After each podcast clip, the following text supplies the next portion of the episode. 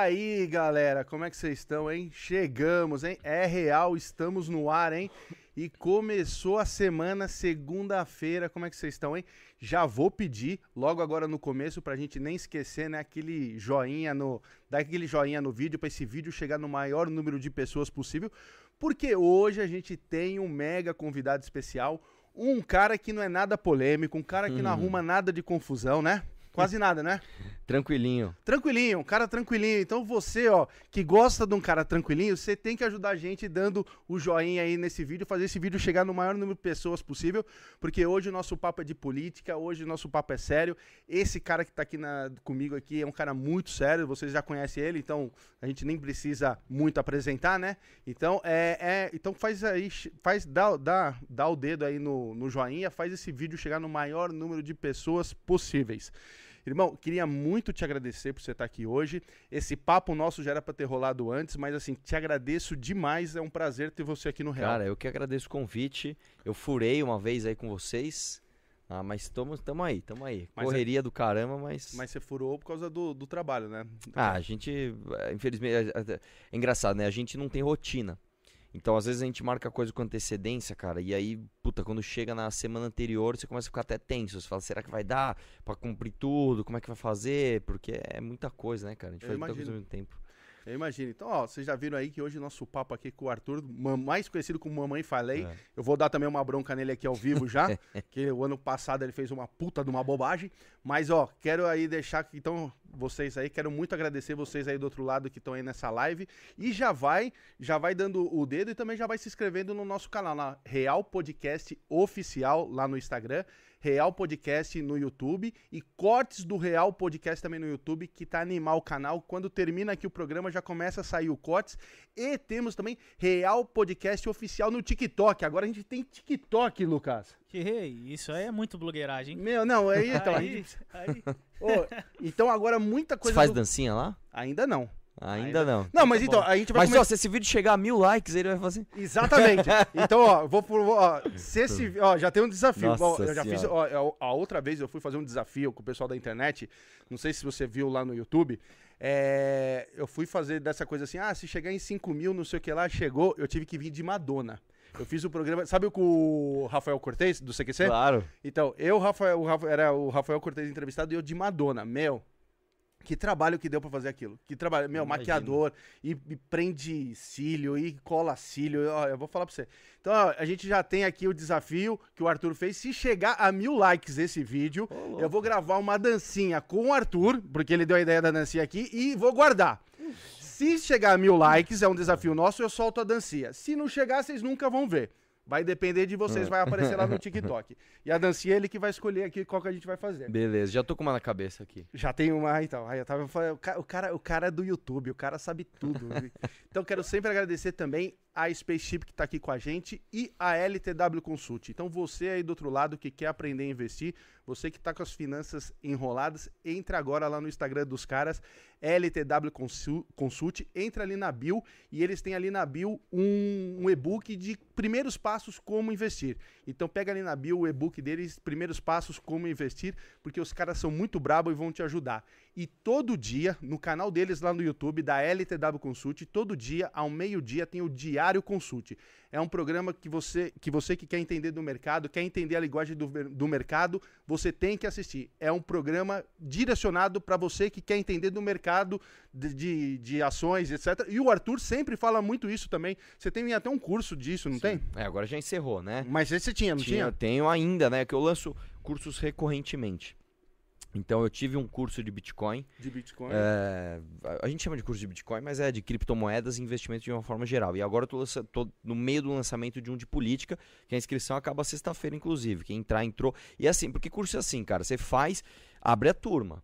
Eu não sei se você já vendeu o curso na internet. Muita gente acha que ah, curso na internet você vende, ah, é limitado. Você grava o curso e vende. Não é bem assim. Porque o, o, o curso ele tem que te formar. Eu não te Sim. jogo um. despejo um monte de vídeo aí e se vira, não é assim. Então, quando o cara tem que tirar as dúvidas, ele vai perguntar e você tem que responder. Então, tem número limitado, é tudo Sim, sim. certinho, cara. E agora nós estamos lançando um de política, mas o, o de Bitcoin foi foi bacana também, né? Eu tô aprendendo, eu tô fazendo o curso junto. Aí. Porque eu não entendi absolutamente Nada. zero, zero. Nunca entendia, não tinha entendido nada. Cara, eu, eu vou falar pra você, de investimento também não entendia nada e quem me ajuda é a LTW hoje em dia, que graças a Deus me salvou. Então é isso aí, gente. Você que quer aprender a investir, entra lá todo dia, meio-dia, Diário Consult, lá no canal da Sim. LTW Consult no YouTube. Valeu, LTW. Isso aí, cara, é uma coisa que assim, tende só a crescer. Porque quando você pega a porcentagem, né, em países que já estão em níveis maiores de desenvolvimento, o número de pessoas que investe proporcionalmente ao ah, à população, você vê que o Brasil, cara, tá engatinhando. Engatinhando. Eu nem sei te dizer, acho que a gente não chega a 5% da No- população. que é isso mesmo. Assim, cara, para pra pensar. Você De- tem um a mar. cada 100 pessoas, menos de 5 investem diretamente. E é Sim. claro que isso tende a crescer, né? Sim. E, e tá crescendo e tende a crescer cada vez mais. Então, é muito importante você aprender é, investimentos, porque uma coisa também que a gente sempre teve no Brasil é, renda fixa rendendo muito. Sim, porque tinha uma inflação. Exatamente. É, é, acabou já um tempo, né? É, assim, na, na, verdade é o seguinte, como a gente tem um juros muito alto, tudo que se... Uh, o que, que é o juros? É o preço do dinheiro. Como a gente tem um país com baixa confiabilidade, o dinheiro aqui é muito caro. Então quem tem dinheiro não precisa ter risco. O cara tem dinheiro, ele põe numa renda fixa e fica de boa ali. Sim. Só que o que tem acontecido? As pessoas têm investido cada vez mais e têm ganhado confiança no que se chama de mercado financeiro. Então, agora, para o cara procurar rentabilidade, ele tem que entrar em algum tipo de risco. E quando eu falo em algum tipo de risco, não é assim, ah, quero perder tudo, não é isso. Você vai ter que empreender de fato. Você vai ter que comprar parte de uma empresa, que é uma ação, você vai ter que comprar um fundo de ações, você vai ter que ir um mercado direto mesmo. Sim. E isso só tende a crescer, isso não tende a diminuir. Né? Quanto mais as pessoas têm acesso à informação, mais pessoas vão investir, mais você vai precisar entender disso, cara. É, então, eu, eu recomendo fortemente a todo mundo que aprendam coisas que infelizmente a gente não aprende na escola, que é educação Cara, financeira e política. Então, mas eu acho que o futuro vai ter, hein? Cara, eu, eu, eu acho que é o seguinte, infelizmente, o futuro onde as pessoas uh, tenham sequer a capacidade de aprender isso de maneira satisfatória ainda está um pouco longe. Porque o Brasil é um país que sofre com analfabetismo, cara. Sim. A gente sofre com analfabetismo, com analfabetismo funcional né? Que é o cara Sim. que, beleza, ele sabe ele escrever o nome, nome, ele sabe ir num restaurante escolher mais ou menos o que ele quer, mas ele não consegue ler e interpretar um texto. É, é, então, eu acho que ainda são passos e passos. E nós, cara, você que está assistindo esse podcast aqui, quer queira ou não, você faz parte da elite do Brasil. E quando eu falo elite, não significa, ah, então eu sou rico. Não é isso. Não. Não é isso. Você faz parte de uma elite intelectual. Você faz parte, eu vou te falar que com certeza de menos de 10% da com isso assim, chutando longe, tá? Dá, dá até para falar que você tá entre os 5% mais informados uh, do Brasil. É tua obrigação, cara. É tua obrigação saber investir, saber educação financeira, saber política, porque se você não souber, então aí, se você que é o 5% não souber, irmão, então, Sim. irmão, então larga a mão e deixa tudo ir pro buraco mesmo, porque aí não tem jeito. Né? Então, eu acho fundamental que a gente invista em instrução. Não, e todo. eu vou falar pra você, o cara falou tão bem a propaganda de investimento. Já, vamos o LTW, ó. É, exatamente, já vamos abrir uma aí. conta, já vamos abrir uma conta dele lá na LTW, mandar o pessoal do corte já é. mandar para o pessoal da, da LTW e falar, meu, ó, Maior garoto propaganda que podia ter. Arthur, ah. queria falar com você um pouquinho. Vamos começar um pouquinho da, da sua jornada, é, da sua vida. Como é que você. É, o que você fazia antes de todo mundo te conhecer? Como é que foi a sua infância, seus pais? Você trabalhava com o quê? Sim, cara, na verdade é o seguinte, eu, eu sou um privilegiado, né? Eu tive uma infância maravilhosa. Primeiro porque eu tive saúde, uhum. né? Isso já é muito bom né? Uh, tenho uma família maravilhosa, família completa mesmo, pai, mãe, um monte de tio, primo, minha família é muito grande.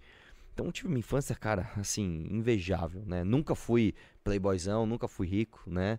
Tinha meus brinquedinhos ali, mas, meu, puta, minha infância, assim, não tem um A para falar da minha infância. Maravilhosa. Melhor que a minha, impossível. E aí, quando. Uh, e como todo jovem que teve uma infância muito boa, né? De, de novo, não é que eu era rico, de Sim. jeito nenhum. Eu, eu, por exemplo, eu não fui pra Disney.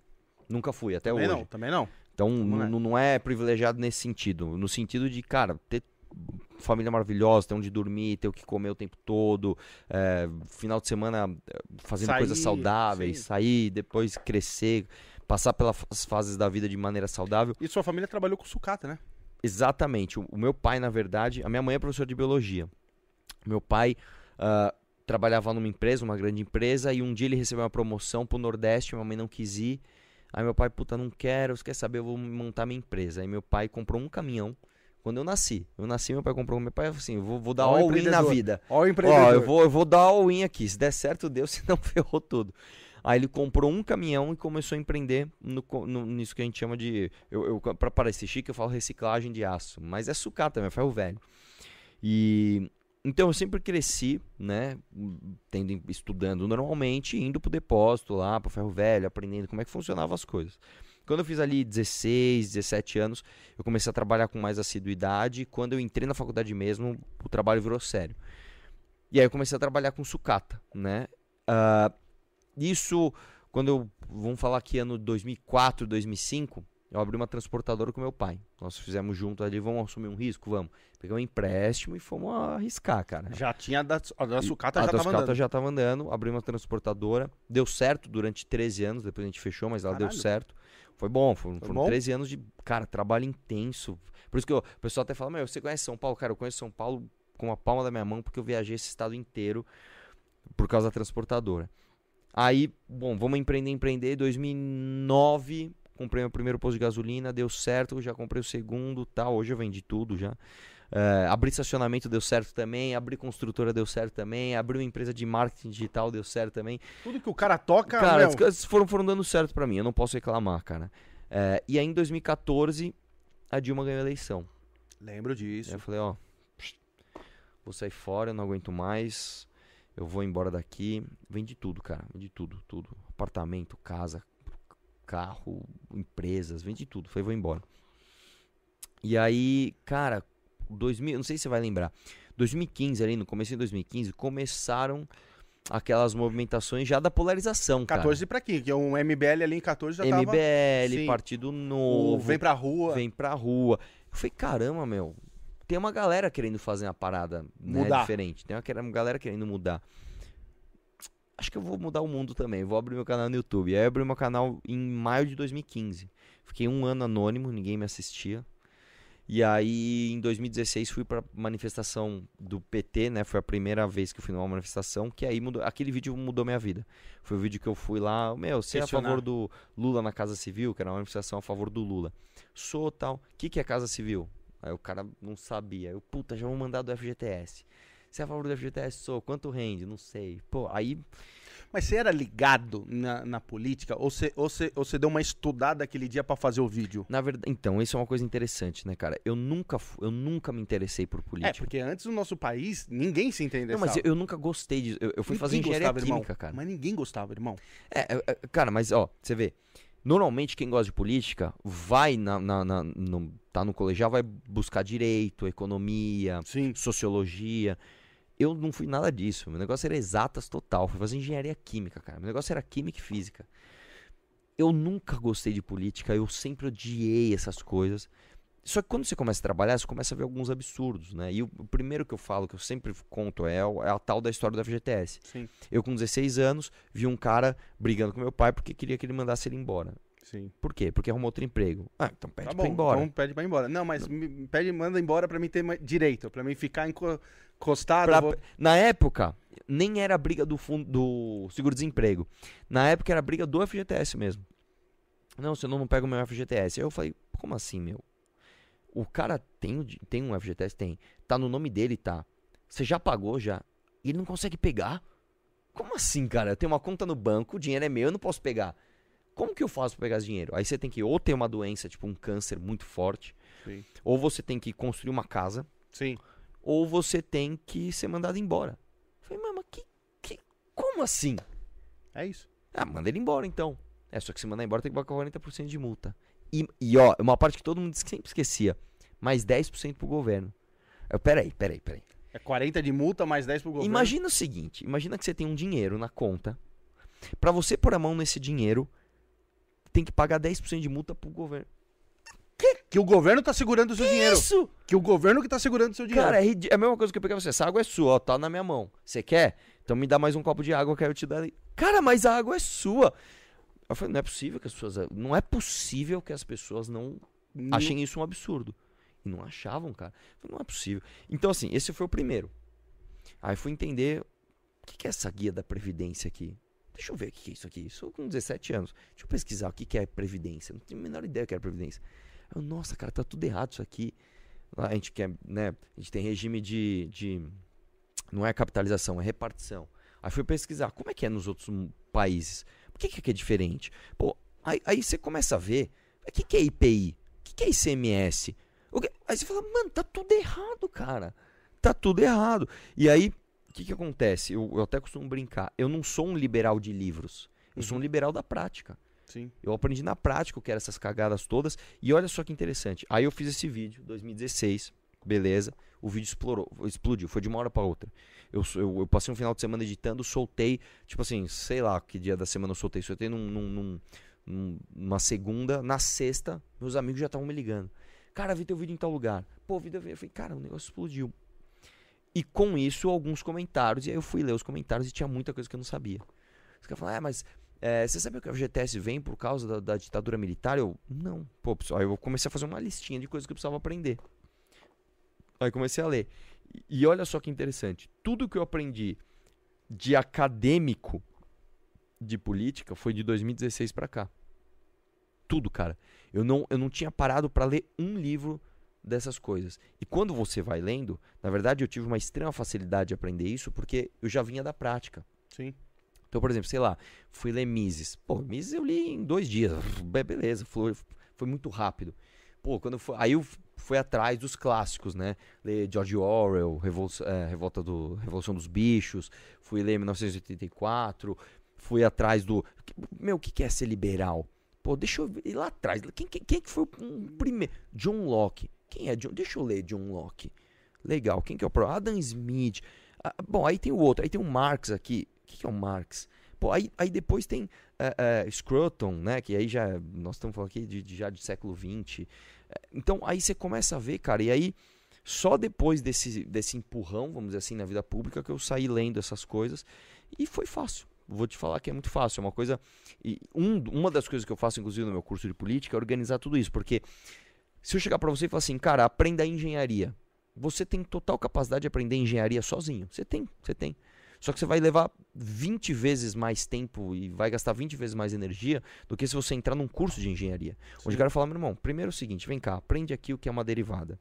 Faz esse exercício. Sim. Aprende aqui o que é uma integral. Faz esse exercício.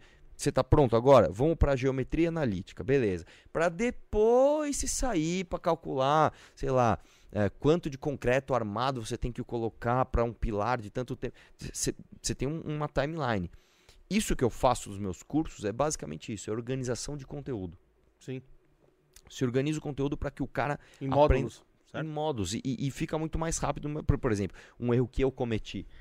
Logo que eu que eu falei, não, preciso entender. Tem uma, uma corrente que é conservador. Deixa eu, deixa eu ler o que, que é. Deixa eu pegar um autor conservador aqui. Aí eu fui ler.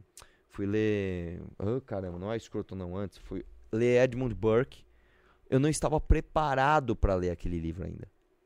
Eu, tem que dar um passo atrás. Então, esse tipo de coisa. Esse tipo Acontece. Tipo, exatamente. Mas é porque também você não tinha. É arrumadinho como Exatamente. seu curso. E aí muita gente fala o seguinte, tá, e aí como é que você entrou na política? Para mim, entrar na política de forma institucional mesmo não teve choque, foi um caminho natural. O choque foi quando o vídeo deu certo, né? E aí, bom, imagina eu, dia a dia, tô lá na empresa de sucata, tenho um monte de cliente para visitar, fornecedor para ver, coisas do pátio para organizar, aí toca o telefone. Arthur, você vai que vai ter uma manifestação agora às duas horas? Puta, cancela tudo que eu tô indo. Esse foi o choque. Você sair da vida de um empresário anônimo para ir se expor na internet. Esse, aí realmente teve um choque, foi bem difícil. Seu pai e sua mãe falou o quê? Imagina, os caras ficaram loucos, né? Imagina. Coitados deles, não tava entendendo nada, né? Porra, de repente meu filho tá na internet, tem um monte de gente xingando ele, tava mandando briga com todo mundo e debate para não sei das quantas. Meu, eu lembro até hoje, teve o meu primeiro debate, foi um debate na Folha, era o Fla-Flu da Folha com o Josué alguma coisa, esqueci o nome hum. do menino. que me ligaram, tipo assim, um dia antes. Falaram, Arthur, você tem como debater amanhã na TV Folha? Eu, como assim? Uh, vou. Tá, lógico, eu tenho que ir.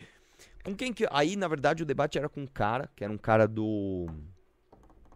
Caramba, era aquele Bruno não sei o que lá e o outro lá, não é? Acho que é Mídia Ninja. Ah, tá. Era, era um desses. Aí, cara, eu lembro que eu pesquisei na internet. Tipo 247, Mídia Ninja. É, era um é, negocinho. Tá. Eu, eu, acho que era do Mídia Ninja. Quebrando tabu, sei lá. Hum. Aí eu pesquisei, eu lembro o cara, Bruno Tortura. Eu não lembro de onde ele é, mas é, é um desses daí. Pesquisei um pouquinho do cara tal. Beleza, aí me ligam assim. No dia, eu, eu lembro que tava resolvendo. Eu tava no cartório, cara, nunca vou me esquecer. Resolvendo um monte de coisa. Me ligam, Arthur, vai mudar o cara do debate. Agora não é mais esse. Agora é um cara chamado Josué, de um movimento chamado MTST. Eu nem sabia o que era MTST, cara. E eu pesquisei lá no celular na hora. Meu, quando eu cheguei na TV Folha, tava, meu, minha mão tava suando. Suando. Eu tava muito nervoso. Lógico com problema, cara, do cartório, problema da sucata, da transportadora que tava fechando, da. Puta, aí cheguei lá, não, vamos lá, concentração. E eu fui mó bem, cara, no debate. Eu me surpreendi até com a minha. Eu achei que eu ia tomar um. Falei, meu, imagina, o cara tá debatendo há sei lá quantos anos. Eu nem sei quem é o cara. Tô chegando lá para debater de um assunto que eu entendo pouco, que até então era o impeachment. Sim, sim. Eu não entendo tecnicamente como que é um processo de impeachment, como que funcionam as estruturas da república para isso. Eu vou tomar um cacete, mas vambora. Sentei lá, fui bem. Eu falei, caramba, eu vou bem em debate, cara. Eu, eu, eu, porque realmente eu tenho controle. Quando eu tô nervoso, assim, eu tenho controle, um controle emocional. Eu falei, eu vou explorar mais isso, meu. Vou fazer mais dessa parada. E aí eu comecei a ir buscar essas coisas, cara. Debate universidade e, e aprendendo no meio do caminho. Então, Arthur, você vai debater. Eu lembro até hoje, eu lembro um dia que eu fui debater demarcação de terra indígena em 2016. Cara, não tinha a menor ideia de como funcionava a demarcação de terra indígena. Eu aprendi tudo, tipo assim, dois dias antes. Li tudo, vi um monte de vídeo, organizei meu pensamento. Eu falei, cara, eu sou bom nisso. Eu sou bom em traduzir conceitos, que muitas vezes são complicados, em coisas simples, né? Inclusive, esse é um outro curso que eu vendo também na internet, que é mais voltado à comunicação, etc. Então, você vai descobrindo, cara. Você vai vivendo e você vai descobrindo. Isso é um, um conselho que eu sempre dou para as pessoas, cara. Parece um clichê, mas é verdade. Você só aprende tomando prática, paulada, é, velho. tomando não, paulada. Não tem essa. Você não vai. Se você falar assim, eu vou ler coisa pra caramba e vou sair pra vida, você vai se ferrar. Sim. Você quer ler, beleza, leia, tem que ler, tem que aprender, mas você tem que ter Botar a prática. prática. Você tem que viver a parada. Você tem que ver, fazer acontecer, não tem jeito.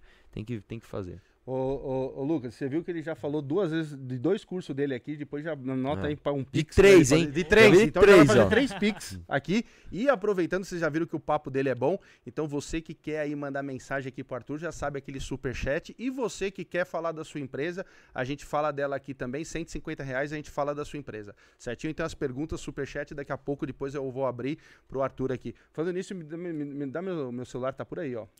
Depois eu vou precisar.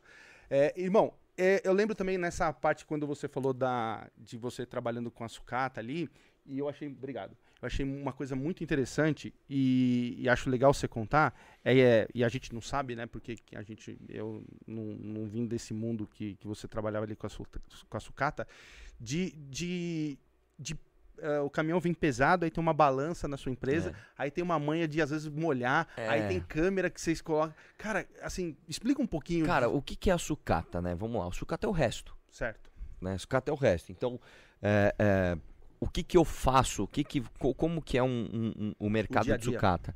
O mercado de sucata, você compra de quem?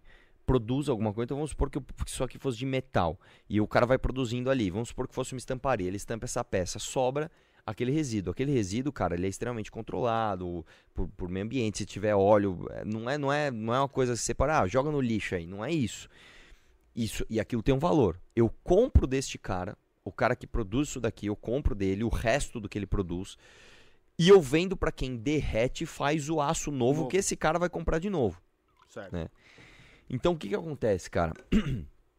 Nesse meio do caminho, você tem um milhão de coisas para você fazer. Você tem que separar os tipos de sucata. Você separa por tudo quanto é tipo de coisa. Pode separar por densidade, por tamanho, por composição.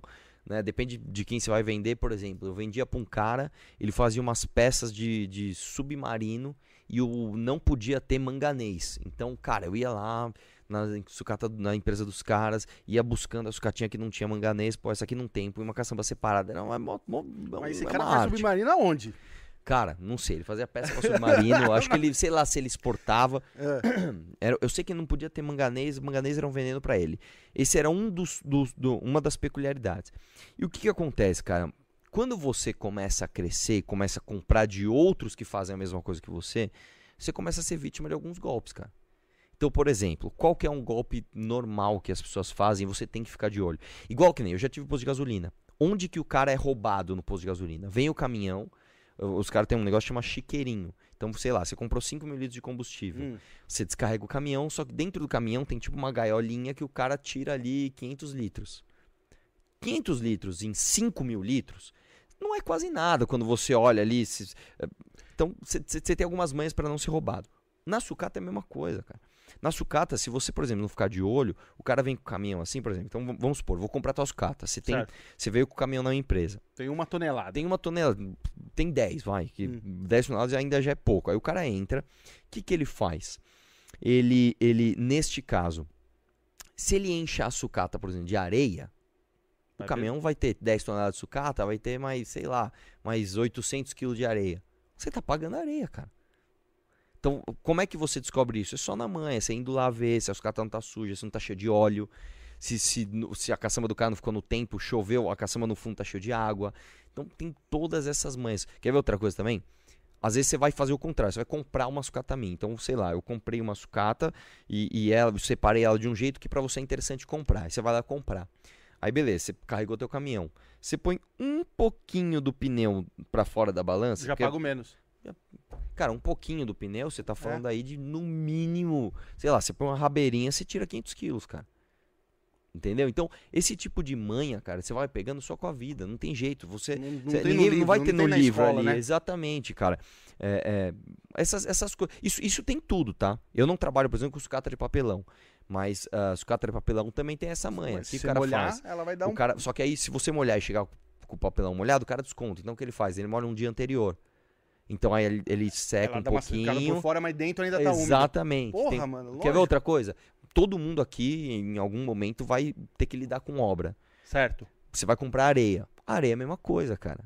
Areia é a mesma coisa. Areia, se você molha, ela dá um peso maior e, se não me engano, ela estufa. A met- A metragem dela muda quando você molha a areia. Então, é uma manha pra você eh, se defender de ser roubado quando você comprar areia. E, e, cara, essas coisas que acontecem na vida é só vivendo, não tem jeito. Não Você- tem. você não- é, é, são coisas que você vai trabalhar com estacionamento, que era o meu caso, por exemplo, também, né? Qual que é a manha pra não Qual ser que era a manha pra você não ser roubado? O- o- os concorrentes pegavam o carro dos, dos caras e enfia na rua. Não pode, é proibido. Você não pode pegar o carro do cara, Sim, garantir que vai estar no estabelecimento e e- estacionar na rua. lógico. Então, é, cada negócio, cara, tem uma manha que não tem nos livros e não tem na teoria. Você vai ter que viver, você vai ter que aprender e você vai ter que se defender isso da melhor forma possível. Então, vivam. E onde você teve estacionamento? Em Guarulhos e em Congonhas. Você teve em Congonhas? Congonhas. Não dentro do aeroporto, né? Fora. Ah, Porque que- qual que foi a minha ideia, né? Quando. É que quando eu abri não tinha quase isso. Depois pipocou um monte de, de, de concorrente. Mas o que, que eu pensei? O estacionamento do aeroporto era muito caro. Era caríssimo, cara. Nem lembro quanto que era na época. Sei lá, era tipo. Um dinheiro É da é época. caro. era coisa assim, tipo, 50 reais sim. eh, a diária. Sim. O- Hoje eu nem sei quanto é que tá. falando É, eu, acho que hoje é isso daí pra mais, viu, irmão? Não, bem mais. Mas Bem falando- mais. Hoje 50 reais, o dinheiro tá tão desvalorizado que não É. é nada. Mas é como se fosse, sei lá, vai dar um exemplo. Vamos supor que fosse 100 pau, vai. Isso. Eu falei, cara, é muito caro. Muito O que, caro. que eu vou fazer? Eu vou abrir um estacionamento fora e vou levar o cara até o aeroporto. Translado. Translado. Então, só que, cara. Putz, você vai chegar. Eu, eu- eu sempre. Eu, Eu, eu, entendi. eu falava pros caras, meu irmão, eu não tenho um estacionamento. Eu tenho uma transportadora de pessoas. pessoas. Porque você imagina 24 horas, 24 horas, de gente vindo e voltando do aeroporto De todo mundo. todos os sete dias por semana. Sim. Então o que aconteceu comigo? Eu olha, olha essa história que louca. Bom, vou abrir o estacionamento. Aí tinha o terreno lá, pá. Cheguei no dono do terreno, não tinha dinheiro. Foi pro cara o seguinte, cara, eu quero abrir um estacionamento aqui.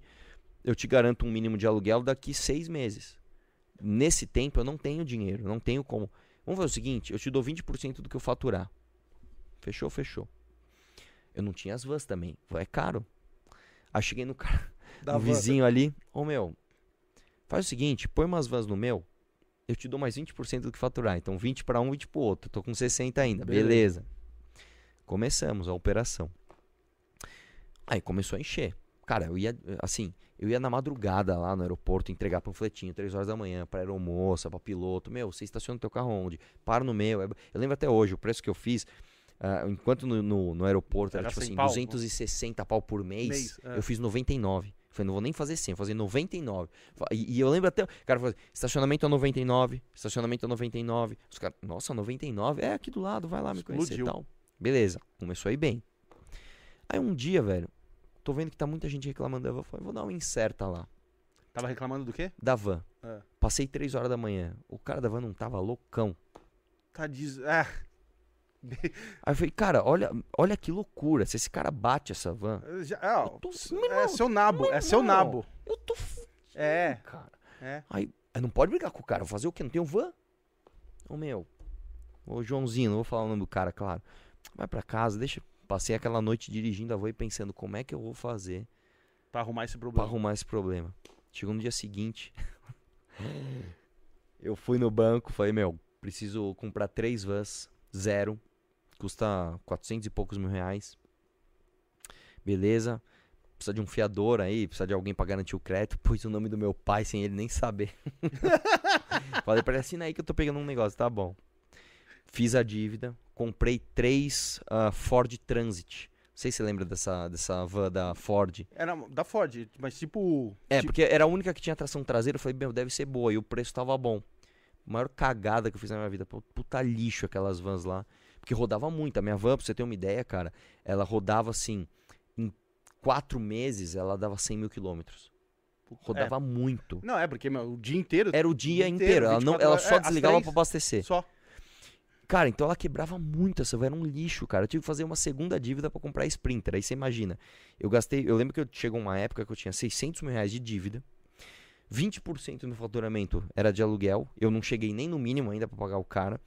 O cara da, da outra van tinha mandado embora e eu precisava fazer o negócio acontecer. Foi aí que eu descobri o poder da internet, porque só no, na boca pura não tava indo, não tava trazendo cliente suficiente. Aí eu fiz um anúncio no Google, lembro até hoje, cara. Falei, meu, já que é, vou enfiar o pé na jaca, se der certo, deu, se não der, não deu. Paguei 10 pau de anúncio, cara, pro cara procurar o seguinte, aeroporto Guarulhos, a primeira coisa que aparecia é meu estacionamento. Cara, eu coloquei, Bom, deu 15 minutos, telefone tocando, e aí era final de ano, cara, encheu o meu estacionamento. Aí eu não tinha mais onde colocar carro. Eu falei, eu não vou perder cliente. Pega che o estacionamento cheguei do lado. No, não, cheguei no, no, vizinho que tinha um, um terreno baldio ali. Ah, falei, meu irmão, se eu fizer um muro aqui e cortar a grama, você me deixa alugar ele por 30 dias? Ah, faz aí. Falei, beleza. Já chamei a concreteira, fui, fiz aqueles murinhos de pré-moldar de concreto. Que é uma porcaria, aquilo lá você dá um tapa, quebra. Ele cai. Cortei a grama eu mesmo. Eu e uns caras lá cortando a grama, enchemos de carro. Meu, eu cheguei a por 700 carros no pátio, cara. Aí na época era 15 reais por dia, olha quanto eu faturei. Caralho, irmão. Estourei, cara. Aí paguei todo mundo. Aí paguei, fui pagando as vans um pouquinho. Cheguei no cara do aluguel, falei, vamos fazer um contrato agora? Beleza, fiz um contrato. Pam. Aí meu estacionamento foi bom. Aí quando a Dilma ganhou, falei, tchau, vou embora. Vendi, vendi bem o estacionamento. Vendi vendeu, fora. vendeu lá em cima, né? Vendi, é porque aí assim, eu já tinha dois anos de estacionamento, eu já tinha feito ele, já tava maravilhoso, já tinha feito um escritório. Porque, cara, eu comecei o estacionamento, sabe o que eu fiz, cara? Eu comprei uma guarita no Mercado Livre, paguei 1.400 reais. aí, ó, não, olha essa história. A guarita chegou, era... Mano, essa história dele é melhor, mano. Mano, eu comprei, né? Foi, e aí, tava atrasado, atrasado, ia chegar na sexta-feira. Eu, meu, beleza, eu preciso pôr um computador lá pra registrar, porque tava no bloquinho. era, um, era literalmente um guarda-sol e um cara com um bloquinho. Foi um cara não vai aguentar, um puta é. sol precisa ter uma entrada, né? E eu tinha. Eu aluguei. Isso é outra história também. Olha que loucura. Antes disso, quando eu, eu falei pro cara que eu ia abrir estacionamento, não tinha entrada no estacionamento. Aí eu peguei e aluguei uma máquina, uma Bobcat. Não sei se você já viu uma Bobcat. Não, que que é? Bobcat é, um, visto, Bobcat mas... é, um, é, uma escavadeirinha bem pequenininha. Ela, é, ela, é do tamanho de um carro, sim, assim. bem pequenininha. Bem pequenininha, tem duas rodinhas e uma e, pá, uma pá. Assim. Ela é bem sim, simples sim. de operar. Nossa, parece um buguinho. Aí o que, que aconteceu? Chegou o caminhão com a máquina e o operador da máquina teve algum problema, ele não veio. Ah, eu falei, não. cara, eu não posso, velho. Desce essa máquina aí. Você tem, tem, tem operador. Aprendi a mexer na hora, cara. Liguei a máquina lá, vi como é que mexia. Eu, eu abri a entrada do meu estacionamento, cara. Eu abri. Eu abri lá com a Bobcat, beleza. Ficou linda, cara. Ficou uma puta entrada bonita. Bati a Bobcat, compactei. Ficou mó legal, cara. Para, Arthur, de contar a história. Que você Se liga. Ah, e eu tenho foto, tudo isso. Deve ter ficado uma bosta. Ficou, cara. Ficou bom. Ficou bom. Tô falando. tem as mães. Aí comprei essa guarita no Mercado Livre e eu ansioso para abrir já com guaritinha. Aí entregaram sexta-feira à noite. Sexta, era 4 horas da tarde, chega o caminhão para entregar a guarita. Aí o cara do caminhão falou: Onde você vai pôr a guarita? Eu falei: Aqui. Ele, mas, você não tem, tem a basezinha? É. Eu, ai caramba, eu não fiz vai isso. Bater um vento, vai. Meu, você acha, sexta-feira, 4 horas da tarde, você acha que acha pedreiro? Pra... Eu fui lá na loja, comprei os blocos, comprei a massa, aprendi na hora. Falei, cara, como é que mistura isso aí? Eu falei, põe tanto de areia, tanto de cimento, tanto de água, não deixa muito aguado, senão vai demorar a noite inteira para secar. Faz um negocinho de bloco, quantos blocos? Eu lembro, acho que comprei, sei lá, 10 bloquinhos, comprei os 10 blocos, pus na minha saveira, fui, eu mesmo bati lá a massa, pus a guaritinha, Esperei secar no dia seguinte tava funcionando, cara. Pus o computadorzinho, puxei o pontinho de luz ali e foi. Isso lá no começo. Aí beleza, aí chamei o cara das vans, tudo aí teve toda essa história. Durante dois anos, cara, o meu estacionamento cresceu muito, cara. Eu fiz um escritório bonito, com banheiro feminino, banheiro masculino, área de embarque, pus recepção. uma geladeirinha, recepção, pus uma cobertura. Aí eu, eu fiz metade das vagas cobertas, que aí eu cobrava R$ 9,90 a vaga descoberta e R$ 14,90 a vaga coberta. Sim. Porra, aí, meu, o estacionamento já tava rodando, faturando bem, tava bem, tava legalzão. Dilma ganhou, eu falei, tô indo embora. Aí eu vendi lá. E aí, aí eu também resolvi vender os postos de, gaso, postos de gasolina também. Mas nessa época, você, tá, ainda, essa época já tinha vendido os postos? Não, tava com o posto ainda. Posto 2009, esse, o estacionamento comecei a abrir final de 2011, final de 2012 comecei a abrir. Então, cara, teve uma época que eu tava com sucata, transportadora, posto, posto de gasolina e estacionamento. estacionamento. Você dormia que horas? Cara, eu, eu, eu tinha três celulares, cara. Minha vida era uma loucura, cara. Era uma loucura. Era uma loucura, velho. Era uma loucura. Não, não vida, vida cara, social, eu tinha, pra você ter uma né? ideia, eu tinha uma, uma L200 das antigas. Em dois anos, eu comprei ela zero. Em dois anos, eu rodei 99 mil quilômetros. Puta que pariu. Eu rodava parecido com táxi. É? De tanto que eu rodava, cara. Vai ver o caminhão quebrou, vai lá pro interior. Aí, puta, volta aí, pô, tem um problema aqui. Aí, pô, compra um negócio, faz não sei o que lá. Pá, pá, pá, Era muita coisa, cara. Eu fazia, cara, muita. E teve uma época ainda que fazia faculdade. Que era a época da faculdade, que eu saí da faculdade em 2010. Não, namorar, pegar ninguém, né? Não, não tinha, não dá, não cara, você é louco, era loucura. Não, não, não tinha hora, loucura. porque, meu, a no pessoa perguntava pra ele semana. assim, o que você faz três horas da manhã? Ele fala, vou pro estacionamento. Não, tinha umas loucuras assim, cara. Já aconteceu de eu ter esse problema, cara, de pô, chegar em casa assim, cansado e ligar. Puta, o que aconteceu? Problema, tá bom. Aí tem que ir, tipo, de madrugada resolver. É um saco. Porque isso também foi uma característica minha. Eu, eu sempre fui muito centralizador, né? Eu aprendi a delegar agora, cara, com o canal. E, e, ó, até hoje o meu YouTube quem cuida sou eu. Tá, as outras isso? redes são as outras pessoas. O YouTube isso? sou eu. Sério? Eu sou meio meu centralizador. Aí você vai aprendendo, né? É que no, no YouTube lá eu vejo que você também. Você que edita, certo? É que eu, na verdade, é o seguinte, o YouTube, eu, eu normalmente os meus vídeos eu não edito. Eu faço no celular. É. Nesse celular mesmo, cara. Pego esse celular aqui. Eu vejo, você faz na sua casa ali, Ponho né? lá, coloca... faço pá e mando direto do celular mesmo pro, pro YouTube. Agora, vídeo que tem que editar, eu edito. Porque eu sou chatão, cara, também. O meu vídeo, por exemplo, quando eu vou na rua, eu edito. Eu sinto lá, eu assisto tudo de novo, de todas as câmeras. Então, por exemplo, gravei no, no, na câmera, eu assisto tudo aquilo. Gravei na GoPro, assisto tudo aquilo. Tem alguém que filma no celular, tem 10 vídeos do cara, me dá aqui, eu assisto os 10. Eu vou escolhendo, vou montando meu vídeo, eu faço uma edição não, mas hoje, maravilhosa. Não, para, hoje você conta ali com o pessoal do MBL. Cara, edição é comigo. Sério edição mesmo? no YouTube é minha, 100% minha. Caralho, o que você vê fora do YouTube, não. Tá. Você fala no Instagram, não. No Instagram Beleza. eu tenho hoje uma, um cara que trabalha pra mim, pra fazer isso, faz outras coisas também, mas edita os meus vídeos de Instagram, por exemplo. Se tiver corte aqui, ele que vai fazer. Mas no YouTube, que é o meu. Vamos dizer assim, o meu. meu Seu. seu, meu foi- xodózinho, é lógico que, que dali- foi o que me projetou. É eu que faço. Eu que faço. Cara, então, é, ali assim, eu vou te contar. Quando você é, fez o seu vídeo e, e estourou, foi ali que eu te conheci. Foi ali que você apareceu pra todo Você mundo. lembra o ano?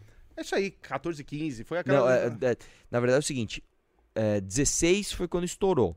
Mas é que tem muita gente que me conhece só em 17. Não, ou em não, não, não, 2018. Foi, foi bem no Foi começo. no comecinho, Foi no você. começo porque, tipo assim, eu acompanhava essa coisa do movimento, porque eu também, tipo, meu, eu tava muito infeliz também com o país, então eu também era um desses caras que tava muito infeliz. Aí eu tava acompanhando essa, essa coisa dessa, dessa transição, tipo assim, o Vem Pra Rua, aí o MBL que apareceu, e de repente, meu, então assim, tava todos os canais ali, assim, a galera que queria mudar, eu sempre tava ligado. E de repente, eu não lembro como caiu um vídeo seu, assim, de um cara que, meu, é, foi, no, foi no meio da manifestação lá da, da esquerda e começou a questionar o pessoal. E aí depois falava assim, vamos questionar tudo. E no primeiro momento, o vídeo assim, eu olhei o seu vídeo, eu falei, cara, é... A, a primeira, a primeira coisa que a gente faz assim, olhando seu vídeo, é aquele seu vídeo fala, porra, como é que a gente não pensou nisso? E aí, de- e, e você é muito bom nos questionamentos. Então, também, a, a grande vantagem também do seu vídeo é que você deixava o pessoal sem argumento. E aí, aí eu comecei a olhar pra você, comecei, aí comecei a seguir seu canal, aí você começou a fazer umas outras coisas. Nessa época ainda, diga-se de passagem, que é, que é muito é, é, justiça isso, você não tinha é, convivência com o pessoal do MBL. Era o Arthur Não. Durval. Era o que você colocou. Já era Mamãe Falei, né? É, Não. o Mamãe Falei foi desde o foi começo. Desde, foi desde o começo, mas era uma mãe falei. É que lógico que hoje, depois você tem essa, essa, essa, essa, essa, essa parceria, essa amizade com o pessoal do MBL, que depois, depois te conheceu. Em algum momento, acho que eles te chamaram pra alguma coisa do MBL e foi aí que você deve ter conhecido eles. Mas assim, nesse momento mesmo, era o Mamãe Falei fazendo os vídeos ali e eu olhava e falava, cara, que demais. E aí. E o interessante dos vídeos era isso, que você saiu, é, você bombou ali questionando a galera que a galera não sabia nem o porquê tava ali. É que o, o lance é o seguinte: você precisa ter basicamente duas coisas pra você não se ferrar indo numa manifestação. Número um, você tem que ter inteligência emocional. É. Porque se você for ficar nervosinho, você ficar nervoso, você ficar apavorado, você ficar é, ansioso, você vai se cagar todo ali. Então você tem que estar tá em dia com a tua inteligência emocional. Você tem que ter preparo, né? E eu falo, de onde eu tirei o meu preparo? Dessas coisas de vida, cara. Tipo, porra, sei lá, chega uma guarita às 6 horas da tarde, pô, isso me deixava. E aí você vai aprendendo, cara. Você vai aprendendo. Uma coisa que eu falo também para as pessoas assim, é, é, prática de esporte também ajuda muito você a controlar isso. Controlar a tua adrenalina, controlar a tua ansiedade. Que você que imagina. Você fazia de esporte? Puta, faço de tudo, cara. Sou piloto de motocross, faço jiu-jitsu. Você imagina, por exemplo, pô, primeiro campeonato meu de jiu-jitsu. Ah, cara, você entra atrás. Arthur Moledo Doval, próximo. Cara, você vai nervosão. Então você tem que ir aprendendo a controlar essas coisas. Né? Pô, imagina, motocross, tô lá, puta, primeira vez que eu vou mandar aquela mesa gigante. Ai, meu Deus. Aí você vai aprendendo a controlar isso, né? E eu sempre gostei, na verdade, de situações de risco. Essa é a verdade. Então você vai aprendendo. Então, primeira coisa, inteligência emocional. Você tem que ter. Senão você vai. Você pode até estar tá preparado. Só que se você só tem inteligência emocional, não deixar, você não vai conseguir performar aquilo que você preparou para fazer. Número dois, você tem que ter o conhecimento. Porque por mais que você seja o dono da câmera e você pode até editar uma cagada que você falar ali, você também está sujeito a alguém te filmar. Sim. Isso é uma coisa que eu sempre faço. Ah, mas é fácil ser vídeo editado. Não, cara, quando eu tô na rua, as pessoas também podem me filmar. E depois que eu fiquei conhecido, mas é direto. Eu chego lá, o cara já, já tá aqui, ó. Sim. Se eu fizer uma cagadinha, cara, se eu sei lá, se eu der um tapa em alguém, alguém vai filmar, cara. Sim. Se alguém me colocar numa saia justa, falar alguma coisa. Ah, e, peguei ele. Exato. E vários vídeos eu até faço isso. Eu falo, cara, Filma cê, aí, você eu tá com a vejo. câmera na mão, ou quem quiser aqui, ó, pega, me, me põe aí numa saia justa agora. Né? E então você tem que estar preparado. Uma coisa que eu sempre faço, que nem eu dou palestras. Quando eu, com- quando eu começo a minha palestra, que palestra normalmente assim, tem, tem aquela. Tem, ah, tem, Tem o pessoal que vai por admiração a você É. e tem o pessoal que quer fazer o embate. É, mas aí você tem que quebrar o gelo. Porque o cara às vezes tá assim, pô, eu quero fazer uma pergunta pra ele, quero desafiar ele. Será que eu posso? Que Então eu já chego, já quebro esse gelo. Falo, fala pessoal, tudo bem? Vamos combinar o seguinte, vamos combinar duas coisas aqui. Número um, eu quero que você me pergunte absolutamente tudo que você tiver vontade. Seja, não precisa ficar com papas na língua. Ah, eu quero te fazer uma pergunta, mas eu não sei se ela vai te. Meu irmão, manda a pergunta. E quanto mais ácida ela for, melhor vai ser. Mais atenção eu vou te dar. Beleza? Já começa. E aí a segunda que eu peço, que é, isso sempre acontece, é assim, tentem mandar a pergunta de uma forma rápida, porque às vezes o cara pega o microfone, meu irmão, ixi, E vai ficar três horas, porque eu, em 1700 e não sei quanto, meus antepassados falam, não, cara, manda a pergunta. Manda rápido. Vamos combinar isso? Vamos. Então, o tempo todo eu me coloco nessas situações e isso vai te deixando cada vez mais lapidado, cada vez mais Sim, é, preparado. Então, para quem quiser fazer isso, cara, eu aconselho, faça, é bom fazer isso. Só que você tem que estar com a inteligência emocional em dia e com preparo também. Uma coisa que eu falo também é o seguinte: se a gente tivesse mais esse aspecto, né? Várias vezes isso já aconteceu comigo, de eu estar, sei lá, almoçando, ver uma pessoa. Ah, ah, Claro, respeitando ali o mínimo de decência, o cara tá almoçando, espera pelo menos almoçar, mas confrontem os políticos, cara. A partir do momento que a pessoa, isso eu falo direto, cara, a partir do momento que você decidiu expor a sua cara ao público, seja fazendo uma música, seja fazendo um poema, seja sendo um político, você se colocou nessa situação de ser confrontado quando você sair na rua. É claro que você não precisa estar de bom humor o tempo todo, mas é tua obrigação saber lidar com isso. Então, eu falo sempre para as pessoas, encontrou político, cara, confronta, cara, com educação, sabe? Claro, não vai pegar o cara comendo, o cara saindo de casa. Mas, meu irmão, encontrou o cara ali, "Ô, eu posso te fazer uma pergunta? Posso filmar aqui, aproveitar aqui? E você que é político, você tem que se submeter a isso, cara. Não, beleza, Sim. faz aí, manda brasa.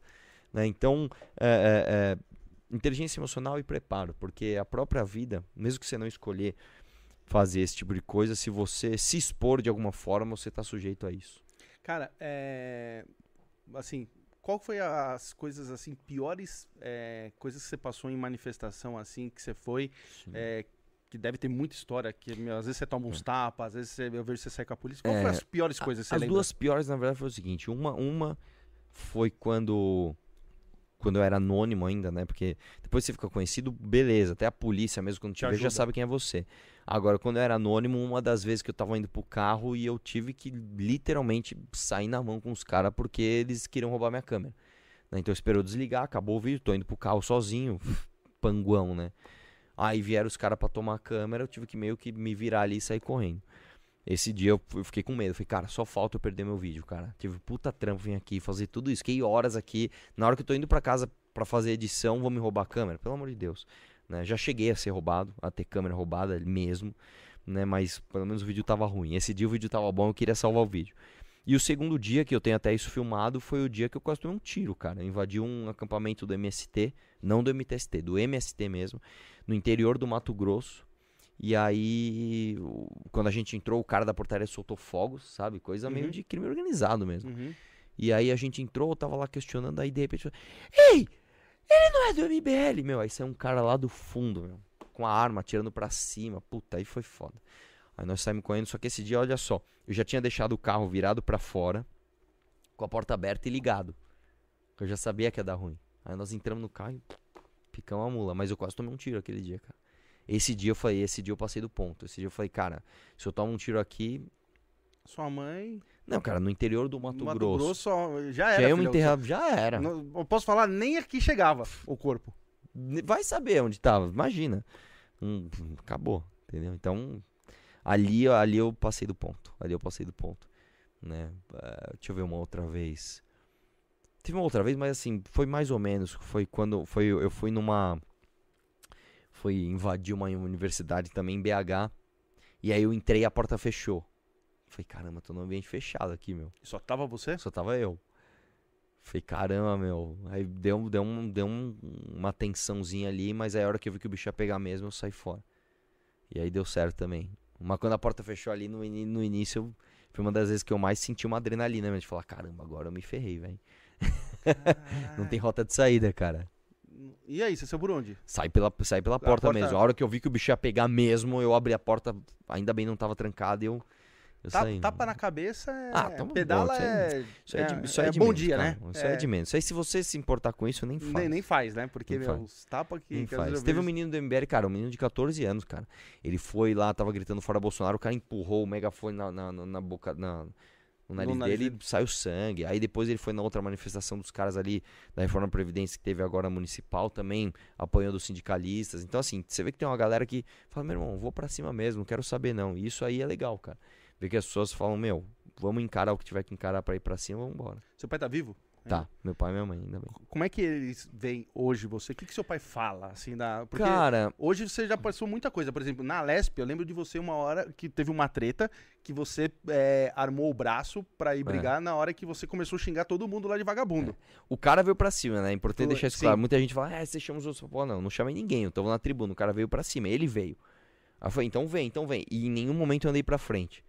Isso é uma coisa que eu realmente aprendi, que é o seguinte, cara, você não quer brigar, você vai andar só pra trás. E aí a hora que ele veio, dá pra ver que eu só ando pra trás. Em nenhum momento eu avanço. tá muito claro ali. Mas ah, agora tudo bem, que hoje a minha exposição me protege. Né? Hoje eu tô tranquilo. Hoje é onde eu, cara, eu estacionei o carro aqui na rua, vim aqui, tirei foto com o cara. Oi, isso aí acontece o tempo todo. Onde eu tô, as pessoas sabem onde eu tô. Então, eu também, cara, não sou muito de ficar anoiado com isso não. Então minha exposição me protege.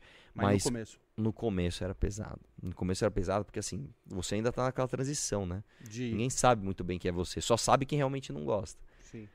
Mas, Mas seu pai chamou você pra conversar, certeza. claro. Meu, o que que você tá fazendo? O que você tá fazendo? Não, eu quero fazer, é, descobrir que eu tenho essa capacidade mesmo e quero ir pra cima e eu acho que vai dar resultado. Ah, então faz, vai. Minha mãe é a mesma coisa também. Mesmo porque assim, na verdade meus pais sempre incentivaram tudo que eu quis fazer, mas eles sabiam que não ia dar pra segurar. se eles se eles falassem não, eu ia fazer do mesmo jeito, então então faz e conta com a gente. Beleza. Mas eu, eu evito expor meus pais na internet. É, nunca, eu não, não sei nem qual. Eu, Eu sigo há muito tempo, eu não sei Eu nem não qual- exponho, eu não exponho família. é, porque é o seguinte, eu, não, eu não, não, não tenho nem medo de, ai, de ameaça, não é isso. Porque o cara que quer ameaçar mesmo, ele vai a pesquisar, ele vai achar, não é esse o problema. É mais pela, pela inconveniência deles não terem que lidar com algumas situações que talvez eles não queiram.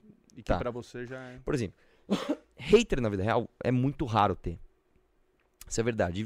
Cara, dificilmente você sai na rua e alguém te vem te confrontar. Uma, assim, cara, eu conto nos dedos às vezes que alguém passou e xingou, e- assim, tipo, sei lá. E, e- e isso, na verdade, era mais o pessoal de esquerda. Passava a fazer, tipo assim, ai, que nojo, sabe? Essas coisinhas. Uhum.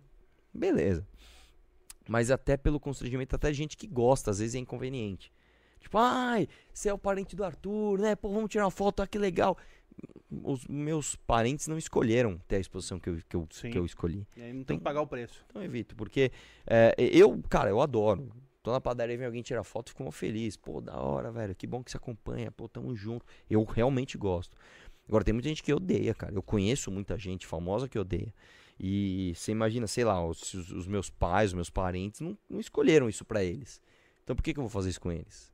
Eu não tenho medo que, que, que, que vão xingar eles. Não, não, vão, mas eu tenho, eu tenho um pouco de receio de falar, puta, que saco, meu. Toda hora eu vou na padaria não, aqui, o fulano de tal fica falando de política, eu nem tô afim, sabe? Uhum. Então, preservo eles disso. Preservo não, eles concordo, disso. Concordo com, concordo com você. Afinal, realmente a escolha foi sua. É. E, e, você faz muito bem. E é, esse caso da Lesp é um dos que eu, do, dos que eu presenciei ali e a confusão e os sindicalistas ali gritando ali em cima, você batendo boca. Você até fala na, no vídeo, você fala, oh, minha mãe é professora. Exatamente. E, e aí aquela confusão. Cara, quando você entrou pra política, quando você entrou ali, começou a, a ser deputado aqui do, de São Paulo e tal, é, é lógico que a gente já tem, é, a gente já sabe de fora que a política é muito suja. E você é, entrou sabendo, você tinha aquela vontade de mudar, mas você sabia também, você tinha uma noção que tipo você sozinho não ia mudar nada? Ou chegou lá, você entendeu melhor o jogo e, e como é que você pode falar, como é que é a política lá dentro? Cara, vamos lá. Na verdade é o seguinte, quando eu comecei a militar, é, que eu fui entendendo como é que funcionavam os meandros da política. Aí você vai para debate, você vai é, entendendo como é que funcionava. Quando eu entrei como deputado, eu já sabia, mas eu não. É o que eu tô falando, na minha vida, eu não tive nenhum problema pessoal de choque entre virar deputado e nenhum problema de convicção. Quando eu virei, eu já, já sabia como é que era o game, já, já tinha entendido. Antes de eu, de eu ser político institucionalmente falando, eu já era político mediaticamente falando. Né? É, isso é uma coisa que eu sempre falo. Você, para ser político, você não precisa ter mandato. Você, uhum. O Boulos é político? É. Ele tem mandato? Sim. Não, ele nunca teve. Sim, e é político pra Ele caralho. é político. O, sei lá, hoje o. Sei lá, o, hoje o Ciro, Ciro Gomes. Tem, é, quanto Ciro... tempo ele não tem mandato? Sei lá Sim. quanto tempo. Ele é político. Sim. Então, pra você ser. Você pega os próprios caras do MBL. Sei lá, hoje três são políticos: o Rubinho, o Kim e eu. E todo o resto é político também. Né? É, então não, não teve esse choque. Agora, o que acontece, cara, e isso é uma coisa que as pessoas têm que parar de, de, de, de, de achar. Ah, existe um sistema e o sistema não deixa. Isso, isso é uma tese esquerdista, né? Que é a tese do, do, do mecanismo, daquela, no, naquela uhum. que chama o mecanismo, né? Da, da... Era a tese até do Tropa de Elite, uhum. que era um filme, por incrível que pareça, Tropa de Elite era um filme de esquerda. Né? Tropa de Elite? Tropa de Elite é um filme de esquerda. É um filme que critica o sistema e critica a, a, a ação policial. Só que todo mundo se identifica com o Capitão Nascimento. Né? Enfim. É, o próprio diretor é um cara de esquerda tal. É um filme maravilhoso. Eu Sim. acho o Tropa de Elite dos melhores filmes que o Brasil já é, produziu. É, também. É, esse é outro assunto que eu gosto muito, cara. De filme que a gente fica falando três horas. Não, a gente vai falar. Mas enfim. Hum. Uh, agora, não existe isso. Ah, um mecanismo. Pensa uma coisa, cara. Se eu tiver uma coisa para falar que eu me surpreendi, não que eu me surpreendi, mas que eu mudei um pouco a minha visão, é o seguinte.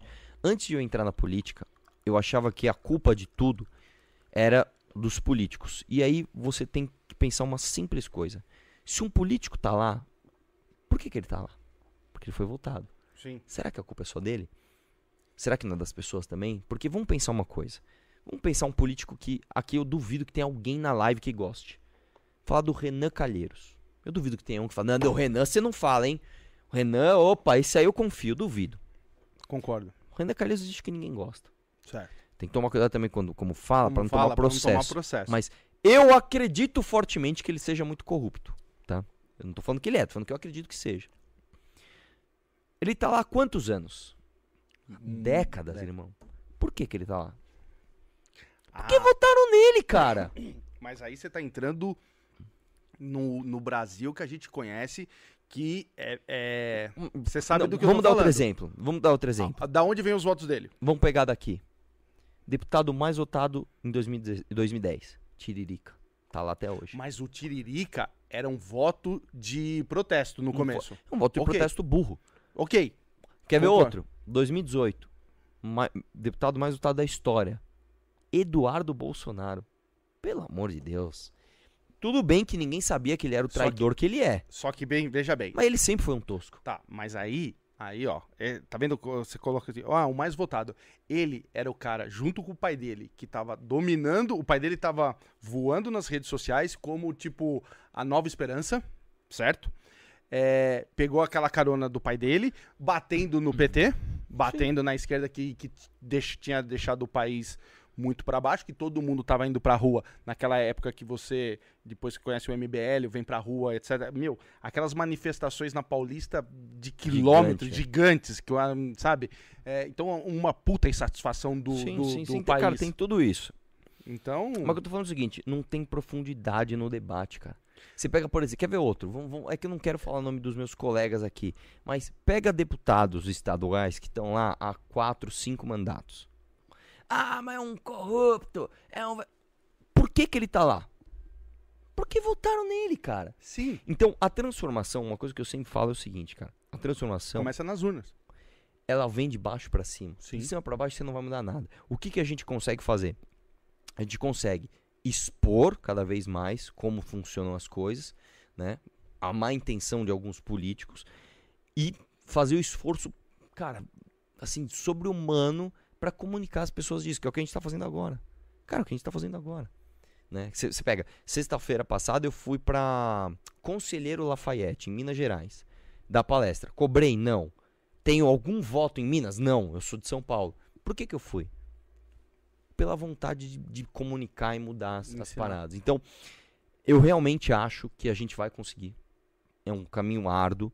É, e eu acho que assim, cara, não adianta a gente querer uma grande transformação de cima para baixo. Não adianta falar que é um sistema, que um só não muda nada. Não é isso. Eu acho que a gente tem que ir avançando pouco a pouco. E uma coisa que eu falo é o seguinte: isso não significa você só concordar comigo, mas que pelo menos as pessoas que estão lá acreditem naquilo que defendem. Então, vou dar um exemplo para você. Você pega a Isa Pena do PSOL. Eu prefiro um milhão de vezes discordar dela que ela pode ter a ideia que o cara. Ela é a favor, por exemplo, sei lá, de desarmar a polícia. Eu acho isso absurdo. Eu prefiro discordar dela porque ela não recebe dinheiro para isso. Ela realmente acredita, ela acredita que, naquela que tem que desarmar a polícia. Sim. E aí a gente realmente tem debate, aí a gente realmente vem aqui, fala e as pessoas vão trabalhar com, com, com convencimento do que debater com um político velho do PSDB. Você vai debater o quê com um cara velho do PSDB? O cara não, não acredita em quem? Quem tem nada. Sim. Ele acredita no que, que, que tá bombando aí. O que, que tá bombando? É, o que, que é? Qual que é a pauta que tá bombando? Ah, eu acredito nisso então. E o que eu espero é que com mais pessoas né, que defendam o que acreditem, a gente tenha um debate mais uh, legítimo e isso faça com que as pessoas falem mais sobre política. Porque um dos grandes problemas do Brasil é que a gente ainda fala muito pouco de política. Por incrível que pareça. A gente está falando muito ultimamente por causa da polarização. Caralho, irmão, mas a gente mas faz, o debate fala de tá... política já há uns 12 anos, hein? 15. É, é mas tá, tá, tá raso a profundidade ela demora para chegar. Sim. Então, por exemplo, você pega, ó, vamos falar, anos 90 não teve debate político. Início dos anos 2000, quase nada. Teve aí com os escândalos de, do, do, mensalão do governo do Lula se falou um pouco mais. Mas o debate político mesmo, né? E claro, ele é um, é um debate que hoje ele é imaturo e ele tende a amadurecer. Começou de fato ali em 2013 com a polarização do Aécio. Sim. Pra você ver como a gente era raso em política a gente colocava o Aécio como direita. Sim. Sim. E tem vídeo dele falando, pra direita eu nem vou. É. Então, assim, mas pelo menos a gente tá falando. Então Sim. eu realmente acho que tem todos os efeitos colaterais disso. Tem polarização, tem xingamento, tem. Mas tem um amadurecimento, cara. É, a gente mas... vai amadurecer isso. Eu acho que é parte do processo. Ah, mas vai. Mas, ó, por, por, exemplo, assim, ó, vocês, o MBL, a galera que é votada, que nem você, o Rubinho, o Kim que tá lá, o Holiday, que era de vocês, falando nisso, ó, a gente precisa armar, e eu tô, eu já falei isso pro Rubinho, e eu quero, até o final do ano tá chegando, a gente precisa arrumar, armar um churrasco de novo, vocês, e o Holiday, pra, pra vocês de novo se unir. Não, mas o, Holiday é, não teve. Não vamos tem... fazer um churrasco, vamos fazer o, um churrasco. O, o Holiday não tem, não tem briga. Holiday é amigo nosso, Holiday é parceiro, tava agora, inclusive, é, junto com o Rubinho lá na, na reforma da Previdência. O Holiday é questão é, meramente profissional, a escolha profissional. É, é uma, uma, analogia que eu faço é a seguinte: imagina que você tem uma banda e o integrante fala, cara, eu tô afim de. Você tem uma banda de rock. E aí o integrante fala, fala, assim, pô, cara, eu tô afim pisadinha. de tocar. É, outros estilos. Beleza, vai, vai, vai tocar outros estilos. É isso. É só isso. Amizade 100%, não tem, não tem briga, não tem nada. É isso. É tipo assim, cara, eu vou. Agora, ou então o contrário, a banda tá, tá tocando uma música um pouquinho mais diferente, esse cara fala, puta, não, eu quero. Eu vou para outro lado. É mais ou menos isso. Mas então, voltando ao que eu tava falando, então, vocês é, é, um, é um voto hoje de. É, não é nem de, eu digo assim, de protesto do sistema, porque é, o pessoal entende que precisa ter a mudança e o Kim, você e o Rubinho representa muito bem essa mudança, porque vocês é, são, são, são uma nova política que não usa dinheiro público, não, não usa o dinheiro que não tem motorista, não tem um monte de, de regalias que vocês Sim. poderiam ter, vocês não, não usam. Então vocês mostram que dá para fazer política, dá para fazer uma política séria sem, sem, sem gastar dinheiro do sistema, Sim. sem você mesmo é, na sua política sempre pediu é, auxílio, nunca usou dinheiro de, de, de, de nada, assim, de, ah, de, quando você estava no partido, falar, ah, eu vou me candidatar, vou usar. Sim. Sei não. Fundo eleitoral zero, fundo, é tudo isso zero, a gente não usa. Me fala uma coisa, eu falei que eu ia te dar uma bronca aqui ao vivo, vou começar agora por ela, assim. Da onde você tirou na sua cabeça que, é, tipo assim, quando você disputou para a prefeitura o ano passado, e você, todo mundo conhece, você como o Mamãe Falei, da onde você achou que o Arthur Durval ia bombar? Meu, e Cara... eu, queria, e eu naquela época eu não tinha ainda seu telefone, não tinha, assim, eu, eu me dava vontade, eu mandava mensagem para você e falava, mano, mas você é o Mamãe Falei que é Arthur Durval, meu. O cara lá da, da ZL não te conhece como Arthur Durval, mas é o Mamãe Falei, ele já ouviu falar. É. Da onde você tirou essa, essa, essa o que coisa? acontece é o seguinte, cara, a gente, quando você vai disputar uma eleição para deputado, que, que você precisa fazer? Você precisa dar, colocar uma luz, um holofote naquilo que você quer que seja esteja, que é, mude, você quer que mude. Então, teu papel é apontar, teu papel é fazer show, teu papel é, é falar, cara, aqui, ó. E eu nunca fui, na verdade, eu nunca fui o deputado de uma pauta só. Que é legítimo. Tem um deputado, sei lá, da causa policial. Sim. Tem um deputado da região tal. Tem o deputado da causa dos trabalhadores em escola municipal. Beleza, tem, tem, tem ali. Eu nunca fui esse cara. Então eu sempre fui muito, ah, pá, pá, pá, beleza. Você fala de Isso tudo. Combina com a mamãe falei. Quando você vai fazer uma eleição majoritária, é diferente. O teu papel não é mais apontar. O teu papel não é mais dar show. O teu papel é apresentar resolução. Então, por exemplo, ó, é, não dá mais, em primeiro lugar, pra você ser de uma pauta só. Sim. Né? Então, sei lá, puta, eu quero ser. Não sei dá lá. Não, dá, dá, não, não dá. dá. Quero ser prefeito porque eu quero. Eu sou da causa policial. Peraí, cara, não. A cidade tem é, mais coisa do cara, que isso. É outra história. Então eu quis mostrar justamente uma diferença de postura. Fiz isso e acho que todo mundo que me acompanhou em entrevistas aí viu que, cara, baita preparo, a minha história vem Lógico. de administrar empresas, tudo. Eu tenho toda a cara do executivo. Agora, o que, que aconteceu, cara? É, as pessoas não associavam Arthur. Aí o Datena falou, Arthur, coloca uma mamãe falei só pra ver. Eu coloquei, eu dobrei de, de pontuação da pesquisa. Cara, mas então, mas ali você já tava com a galera do MBL que já entende de rede social. Eu não sei como ninguém virou pra você e falou, caralho, mano, você é o mamãe falei. É eu, que... E eu tentando falar pra você, caralho, é o mamãe falei, pô. Mas, mas, qual que é o problema? Vou, eu vou te explicar. Como eu surgi na internet, fazendo vídeo na rua. Precisou da Atena, o tiozão, mano. E falava, oh, deixa os seus idiota, é, se é o mamãe falei. Aí, oh, tá bom. então, papai falei. É. o, o, o que acontece é o seguinte: como a gente como eu surgi na internet, como eu surgi no YouTube, como eu sempre fiz esses vídeos, sempre fui muito brigão. Muitas pessoas que não me conhecem direito, que ouviram falar, quem é? Ah, é o mamãe falei. É o brigão. Porra, é o menino brigão. Não, não dá pra um cara desse ser prefeito. Se a pessoa para pra me ouvir, opa, peraí, não, realmente é, é diferente. Um diferente. Então, o que que eu queria? Eu queria não espantar o cara. Ah, meu, como é que eu vou estar num prefeito que o nome é mamãe? Falei, não, mas peraí, mas você já ouviu o cara? Você já ouviu o cara? Né? Se, sei lá, se a gente for pensar assim, enfim. Mas o, o lance aqui, eu realmente queria. Você tentou entrar com o CPF. É, é mais física. ou menos isso. E na verdade, cara, a gente tava conseguindo, só que a gente percebeu o seguinte: a gente tava brigando com caras muito grandes. Né? Então, por exemplo, tava brigando com o Bruno Covas, com a máquina dele, de 40 e poucos milhões em campanha. Tava brigando com o Boulos, que tem toda a máquina do PSOL de anos trabalhando para ele. Com a Joyce. Com a Joyce, que tinha um fundo eleitoral, um cara gigantesco. Com o Russomano, que tem igreja, tempo de TV, partido, apoio do mito. E eu, com 1% na pesquisa. Sim. Aí eu falei, meu irmão, põe o mamãe falei, vamos ver o que dá. E deu certo. Né? Fiz 10% num partido minúsculo, sem fundo eleitoral. É, e sem debate também, porque a gente teve dois debates grandes Sim. na TV. Teve Sim. um na Band Na e um Band na Cultura, se eu não me Cultura, engano. É, mas teve uns outros Teve uns outros, mas não. não que não- foi só pela é, internet e tal. Que também, desses daí, também tem também aquele dia, um desses assim, pela internet que eu tava assistindo, acho que era o da Folha. É, eu sei que foi em, em Alphaville, não foi, teve um de Alphaville. Foi, é, acho que uma, alguma coisa de... é, Não foi lá em Osasco? Você é, tá falando? perto, perto. É, Alphaville, Que, Osa- que, que foi que o a Joyce, da Joyce. tretou com você. Eu. tre- É, Não, a Joyce tretou com você. é, ela tretou comigo. É. Ou eu tô errado? Não, eu trago a Joyce aqui, chama a Joyce já, a gente liga pra ela. Porque eu lembro que a, a treta, você. De, de novo, você mandando bem nas palavras, não sei o que lá. E aí você deixou ela numa sinuca aqui. E, e, tipo, você deixou ela na sinuca e foram pro comercial. E, e, tipo, cortou. Cara, É, porque o que, que o que, aconteceu, que aconteceu ali? ali? Cara, o. o- eu, eu tava brigando com uma pessoa que tava com fundo eleitoral assim. assim, Só pra você ter uma ideia, a gente faz acompanhamento de Google Trends. Certo. Então, vamos lá. Arthur Doval, Bruno Covas, Boulos e Joyce, por exemplo. Aí, por exemplo, aparecia minha propaganda na TV. Falei assim, pup, beleza, tinha 15 segundos. Beleza, deu um topzinho. De repente fez assim. O que, que era isso aqui? É a Joyce. Com um tempo de TV absurdo. Aí depois vinha outro maior ainda.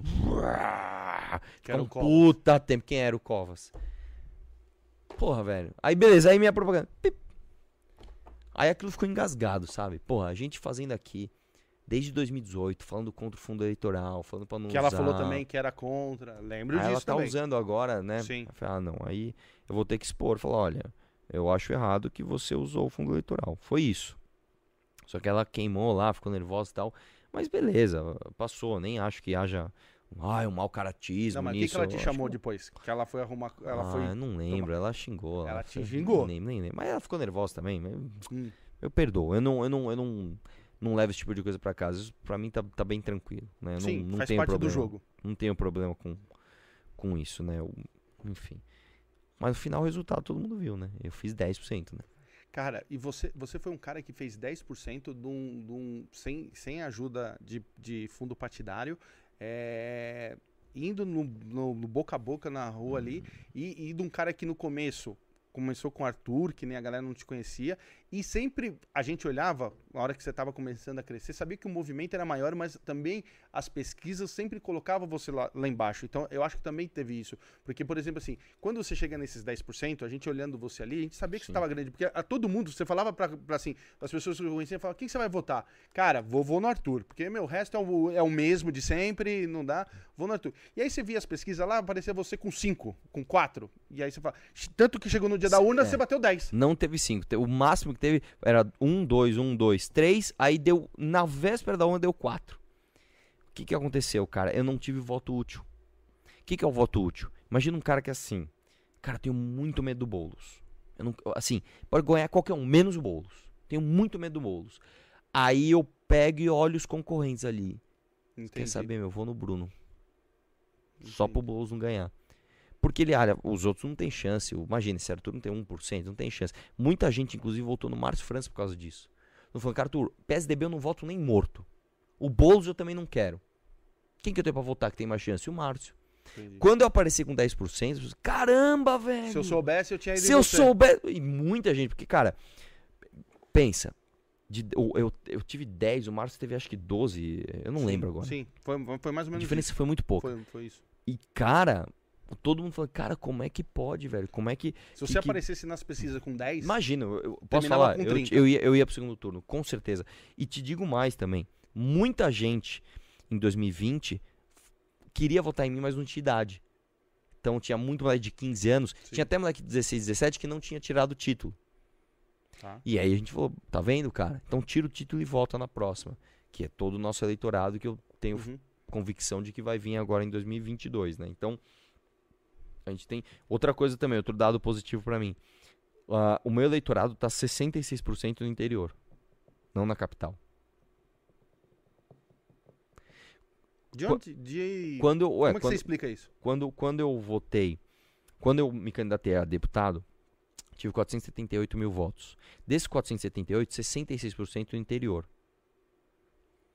Quando eu me candidatei a prefeito, claro, só vota em mim quem tá na capital. Aí você tem ali eh, 100% dos votos na capital, mas não é onde o meu público é mais forte. O meu público é mais forte no interior de São Paulo. E agora, como eu vou disputar o governo, né, o ano Você que vem, eu acho que caralho. a gente vai fazer um resultado assim surpreendente, cara, porque eu não sou mais o cara de 1%, eu sou o cara de 10% na capital. A enorme maioria do meu eleitorado tá fora da capital. E a enorme maioria do meu eleitorado que não votou agora vai votar. Primeiro porque tem idade, segundo porque tirou o vai, e título. você vai vir como mamãe falei, né? Você não vai inventar a moda. Cara, posso falar? Não sei. Estamos pensando nisso ainda. Porra, eles não aprendem, mano. Eles não pensando. aprendem. Ô, liga pro Renan do MBL. Estamos pensando, cara. Estamos pensando. De novo vai vir. É porque é o seguinte, você é um cara que. Você é mais jovial, você tá na rede e tal. Agora imagina um cara Liga pro Datena. que se, que se informa por jornal impresso. Mano, Como é que eu vou votar no Mamãe Falei Governador? Ele não entende que, que, que isso é sério. Cara, mas eu, eu vou falar pra você. Eu acho que o Mamãe Falei e da galera nova que vai votar pela primeira Hum. vez, etc., é muito maior do que os caras mais velhos que às vezes já ouviu o seu nome e não vão ler. Entendeu? É, É, eu acho que é eu- mais. é de você é muito pensar. mais popular é, na galera mais nova. E vai, mano. Ó, vai como mamãe que. Esquece Arthur, mano. Irmão, seu mamãe. eu- Na verdade, eu nem chamei você aqui. Eu chamei o mamãe. Veio você. você- você- na, na portaria ali, a gente até falou assim: estamos esperando quem? O mamãe falei. Ele falou: não, sou eu, Arthur. Eu falei: pô, nem sabia. Entendeu? Vai Cara, de- é. Vai de é- mamãe. É, É, é, é, mano, é, é o carro-chefe. é uma irmão. questão de se É o pensar, cara. carro-chefe, entendeu? Eu tô em dúvida. É que nem Gugu. Todo mundo sabia que o nome do cara era Augusto, Liberato. Mas a gente olhava assim, quem É que é aquele ali? É o Gugu. Gugu. Eu olho você na rua, quem que é aquele ali? O Arthur? Não, é o Mamãe Falei. Eu já, entendeu? É o Mamãe Falei. É. E é isso, cara. É, é difícil, cara. Eu tô. Eu tô em dúvida. Nós estamos em dúvida. Nós Ah, então já estamos tirando sua dor. Ó, pede pro pessoal do, do chat aí, que você deve estar bombando aí, é, já ir falando aí o que eles acham mesmo, se eles devem ir com o Arthur, como mamãe. Já ajuda aí, falando. galera. Já vai falando aí, porque a gente já vai dando uns conselhos aqui pra ele, que não sei de onde ele tá em dúvida. E também depois a gente vai ligar pro Datena pra conversar de novo com ele. É, cara, eu, assim, eu que nem falei pra você, eu acho vocês super legal nessa nova política. É, eu, eu adoro o Kim, acho o Kim representa a gente Pô, bacana demais. É, e o ano, o, ano passado, não, eu ia falar, semana passada, teve aqui em São Paulo, na Lesp, uma, uma vitória do, do Rubinho, que a gente viu ali nas redes sociais, e queria que você aqui, nessa, nesse nossa, nossa, nossa conversa, explicasse o que, que aconteceu semana passada, o que, que o Rubinho conseguiu ganhar ali, que ele foi pra cima no Sim. microfone. Na verdade é o seguinte, a gente tem um problema grave no Brasil como um todo, em todas as esferas, na esfera federal, na esfera estadual, nas, nas esferas municipais também, que é previdência.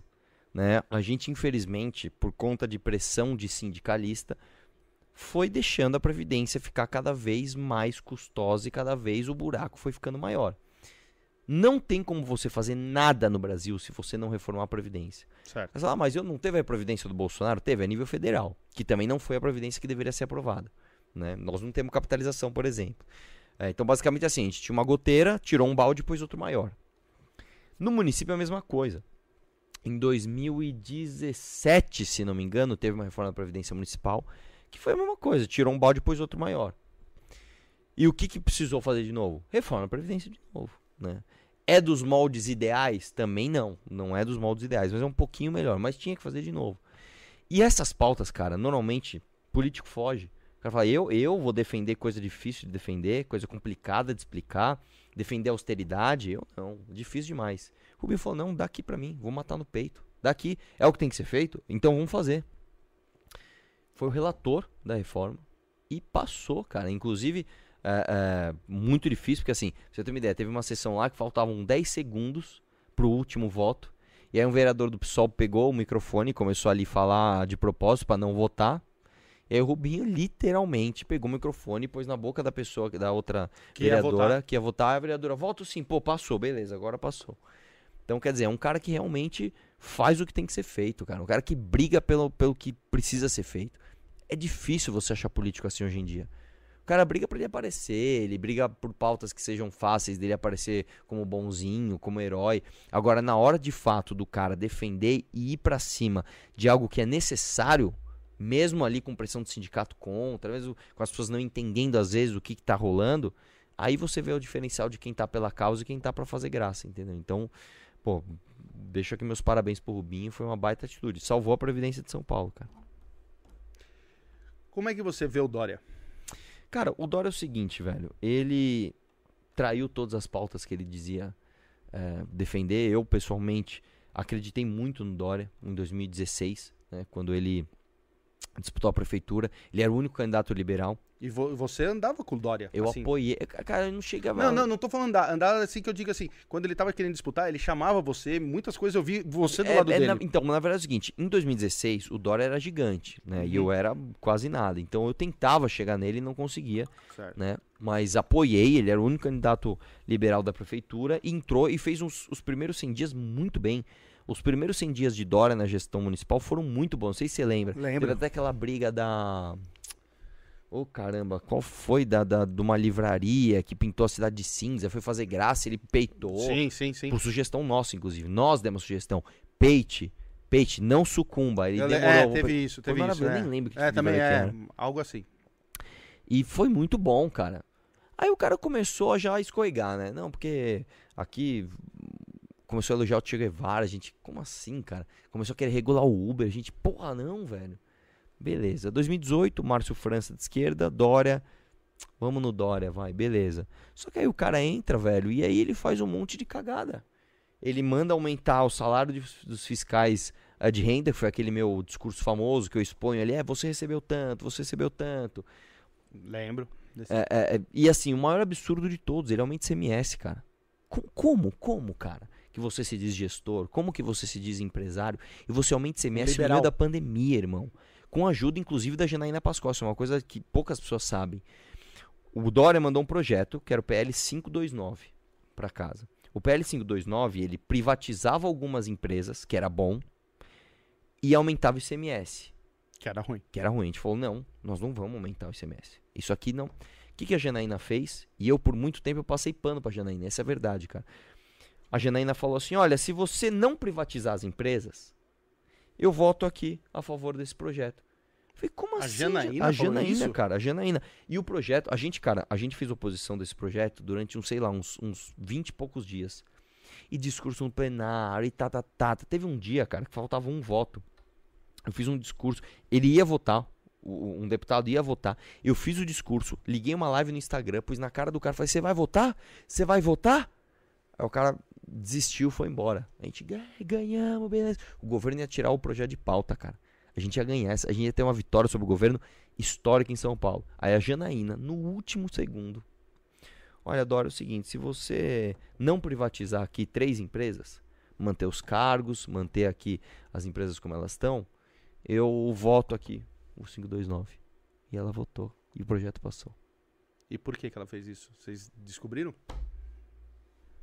Aí ela faz, ela, ela faz igual ela faz com o Bolsonaro. Ah, eu não sabia.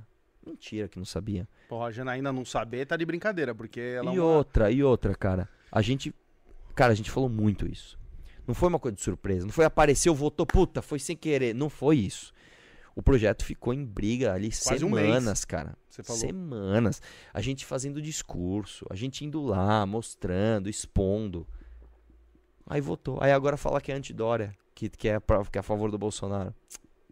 Tá, aproveitando então que você já entrou no assunto Janaína, vamos falar. O que, que aconteceu com a Janaína?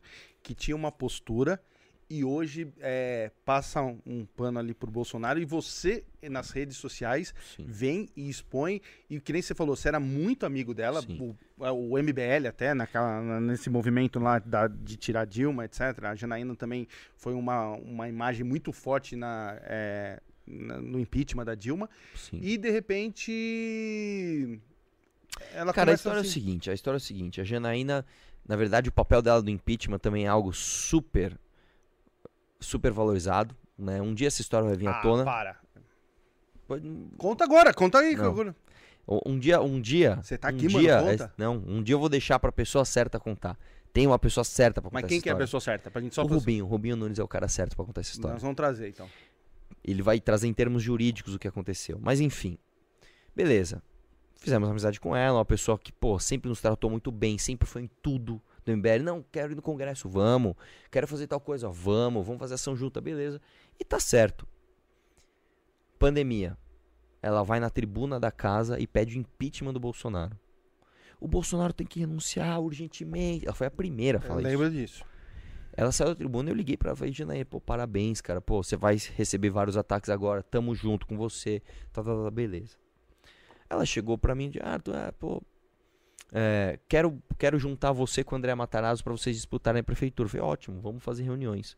Fizemos reuniões. Cara, me dei super bem com o André Matarazzo. Não deu certo da gente sair junto. A gente concorreu assim, super na boa. Você viu que teve respeito dos dois lados. E a Janaína, olha, eu tô querendo sair pro Senado. Aí eu já entendi. Falei, beleza, eu entendi o que ela quis. Ela juntou eu com a Andréia pra, né? No final das contas ela apoiou a Andréia. Né? É, mas beleza, tá tudo certo para ter o nosso apoio pro Senado. Aí eu fui lá conversar com ela um dia. Falei, ó, oh, Janaína, você quer ter nosso apoio pro Senado? Você tem que trabalhar em conjunto. Né? O Senado é majoritário. Não dá para você ficar uh, dando uh, sinais contraditórios na sua rede. Uma hora você fala mal do Bolsonaro, outra hora você fala bem. Uma hora... Não dá. Que um, em cima do muro não dá. Exatamente. Se você quiser trabalhar em conjunto com a gente, beleza. Você sabe como a gente trabalha. A gente é o seguinte: é ferro no PT e ferro no Bolsonaro. Não tem dois pesos, duas medidas. É ferro nos dois. Ela, não, não, não, não é assim que eu trabalho. Beleza. Não é assim que você trabalha? Tá tudo certo. Somos amigos. Eu vou para um canto, você vai para outro. O que, que começou a acontecer naturalmente? Eu comecei a me aproximar do Rene. O Rene é o deputado novo, Rene Osco que que também falou, né? Ah, eu até iria pro Senado. Eu acho que é minha cara o Senado, talvez. E a gente, não, Reni, então vai. Você tem, porque o Reni realmente, ele bate no PT, bate no Bolsonaro, um cara inteligentíssimo, mestre de geopolítica, que eu também faço um curso com ele de geopolítica. Mais um Pix. Mais um Pix, tá vendo? E aí, cara, é um cara que, porra, tem tudo a ver. Hum. Eu acho que a Janaína, sentindo essa aproximação e começando cada vez mais a passar pano pro Bolsonaro, porque ela percebeu, ó, se eu quero ser candidato a Senado, eu, eu, eu preciso da turma da esquerda, eu não tenho voto da turma do MBL, desse pessoal que tá batendo de frente com os dois, eu não sou legítima. Porque eu não trabalho com eles. Quem é o público mais bestinha para eu enganar? Os bolsonaristas. Aí ela começou, né? A passar pano no Bolsonaro. E eu quieto. Eu passando pano pra Janaína, cara. Literalmente passando pano. Muitas pessoas em live, em podcast, em vídeo. Arthur, e a Janaína? Não, pô, a Janaína é diferente. A Janaína... Não, pô, a Janaína... Não, pô, Janaína... Eu sempre evitei. Sempre, cara. Falava de Janaína, eu, eu prezo por uma coisa, cara, que é isso aqui, ó. Se eu tiver teu WhatsApp, se eu tiver uma relação pessoal com você, irmão, o dia que você fizer uma cagada, claro, você matar alguém, beleza, mas se não, eu vou mandar, ô meu, porra. Não sei se você percebeu, por exemplo, eu não falo do da Cunha. Eu não falo da Cunha. Por quê? Porque foi um cara que me recebeu no podcast dele, foi um cara que a gente trocou ideia, tem o WhatsApp. Eu falei para ele que eu tinha pra falar. Não vou falar do cara publicamente. Beleza, tenho a minha opinião sobre ele, não vou falar. É a mesma coisa da Janaína. Eu não falava, não falava. E pra Janaína, o contrário, eu passava pano mesmo. Eu falo, não, pô, a Janaína é uma baita pessoa, eu gosto muito dela, tá, deixa esse assunto de lado. Aí ela começou a me criticar publicamente, a me questionar publicamente, coisa que já não se faz. Por exemplo, eu fiz uma PEC para que o orçamento de São Paulo fique mais em São Paulo. Aí ela publicamente, Arthur, não, não sei se isso é muito bom, tudo que ela. Eu, poxa, Janaína, você tem meu WhatsApp, né, meu? Manda aqui. Quer tirar uma dúvida? Eu, eu desço no teu gabinete. O que podia falar no, no WhatsApp, Exatamente. meteu no Twitter. Aí foi lá no Twitter de novo. No Twitter de novo. No Twitter de novo. E eu quieto. Aí o que a gente fez? A gente fez uma organizou uma manifestação pro dia 12 de outubro. De setembro. Aí o Bolsonaro, depois, começou a organizar a manifestação do dia 7. Foi o, mani foi o Bolsonaro organizar a manifestação do dia 7, ela começou a falar mal da manifestação do dia 12. Eu, pô, Janaína, como é que você vai falar mal da minha manifestação, cara? Não, aí eu fui no Twitter e questionei ela da seguinte forma. No dia 6 de setembro, eu tava no podcast do Vilela. O Bolsonaro literal, literalmente mandou o filho dele invadir o Congresso. Literalmente. Não é modo de falar. O Eduardo Bolsonaro literalmente invadiu o Congresso. Os caminhões chegaram em Brasília. É, vamos invadir STF e tal. Aí a Janaína me, me faz um tweet falando do PT. Aí, Janaína, o filho do presidente está literalmente invadindo o Congresso. E você vem me falar de PT? Foi essa, foi uma pergunta assim, no mesmo nível que ela estava mandando. Aí ela já chutou o balde. Aí o que, que ela fez? Ela usou o apito de cachorro, que é o apito dos covardes. Qual que é o apito de cachorro? É, papapá, falou um monte e no final falou assim: o MBL tá igual o PSOL. Quando ela faz isso, eu, não, eu fico ofendido. Você fala assim, Arthur, o MBL parece o PSOL. Eu ouço isso todo dia, cara. Não tô nem aí. Isso aí é, isso aí é gado que fala, beleza. Agora, quando o teu. É, é, é, igual quando você tá brigando na rua. Uhum. Ah, vai, se custa. Aí o teu amigo vai, ah, seu filho da. Não, peraí. Aí você cruzou uma linha. Sabe essa. essa, Uhum, essa uhum. Você tem uma, uma, uma- linha que você não cruza. Quando ela fez isso, mas foi instantâneo. Quando ela falou isso, Gil Diniz, Douglas Garcia, Rodrigo Constantino, já. Ah lá, olha lá a Janaína falando. Ah, ela chutou, ela cruzou a linha? Ela cruzou essa linha? Ela realmente escolheu soltar o apito dos cachorros? Sabe o que você tá assim andando com seu amigo? Você dá aquela empurradinha na fogueira? Uhum. Ou então alguém tá brigando e fala, yeah! pro outro. Ela fez isso, que é o apito dos covardes. Falei, então vamos ver. Aí eu fiz um tweet. Falei, olha, eu vou contar uma coisa aqui que eu nunca contei pra ninguém. Sabe por que, que hoje a gente paga mais ICMS em São Paulo? Porque a Janaína, pra manter cargo em estatal, e nunca falei que a nomeação era dela, mas pra manter as estatais que tem cargos, negociou o voto dela do PL 529 e votou sim. Nossa. Rapaz. E aí? Como é Ela me ligou. Seu filho da puta, onde você tá? Eu vou te matar. E papá. Meu irmão, ela me ligou assim, Transtornada. transtornada. Grita... E eu calmo. Janaína, se acalme. Janaína, se acalme. Janaína, se acalme. Você não sabe com quem você mexeu e papapá e desligou. Beleza. Aí fez um vídeo lá revoltada. Porque esse menino queria mandar em mim. Veio aqui pra mandar em mim. Mandar em alguém? Tá louco? Eu, eu, eu, eu querer mandar na Janaína. Aí o que acontece, cara? A gente se decepciona, cara. Porque a Janaína, por muito tempo, eu achei que ela fosse uma pessoa autêntica. Sabe? Uma pessoa que defendia o que acreditava. Só que vamos ser sinceros. A Janaína não é burra o suficiente pra achar que invadir o Congresso é uma coisa aceitável. Cara, se a Dilma, fala pra mim, se a Dilma Rousseff fizesse 1% do que o Bolsonaro fizesse, meu irmão, eu até brinco, ela não ia rodar a jaqueta. Ela ia rodar a- o Largo do São Francisco inteiro. Pô, a- tá, tá, tá óbvio, cara. Tá todo mundo vendo o que ela tá fazendo. Aí eu entrei até no Instagram dela. O que, que ela faz? Ela vai escrever um texto, ela escreve em verde e amarelo. Ô meu, ela nunca escreveu nada em verde e amarelo. De repente ela começa a escrever coisa em verde e amarelo. Não, porque veja, o, o, o, Bolsonaro. É o jeito do Bolsonaro. É o jeito do Bolsonaro, né? É o jeito dele. Ele tem esse jeitão. Como ele tem esse jeitão? O cara falou, e daí? Não sou coveiro. É o jeitão dele. Aí, aí, ela vem falar de vacinação, irmão. Desincentivando vacinação em adolescente. Eu falei, cara, não, eu não tô vendo isso, eu não posso ver, eu não, eu não, eu não, não posso crer no que os meus olhos estão vendo. A Janaína Pascoal está desincentivando Vacinação. adolescente se vacinar. Meu Deus, ou até onde vai o oportunismo para ganhar voto de uma turma escrota, nojenta, suja? Até onde vai? A- a- assim, cara, não tenho o que falar. Não tenho o que falar. Você falar para adolescente não se vacinar para ganhar voto de bolsominion, ah, desculpa, cara. Aí perdeu qualquer tipo de respeito que eu possa ter. Não tem mais o que falar. E aí hoje, quando você encontra com ela assim lá na, na Cara, câmara... eu cruzei poucas vezes, né? Nem cumprimenta. Mas a gente. ah, Lá é grande, cara. Você não cruza num corredor. É difícil você cruzar num corredorzinho. Mas eu tô aí, cara. Quiser conversar. E, e eu falei pra ela: o dia que você quiser conversar, beleza. A gente senta e conversa. E eu vou falar exatamente isso que eu tô falando. Falar isso. Eu não tenho mais respeito por você. Porque eu não tinha respeito, tinha admiração, é diferente. Existem dois tipos de respeito. Uhum. Existe o respeito por medo e o respeito por admiração. O respeito por medo, ele é efêmero, ele é, ele é pueril.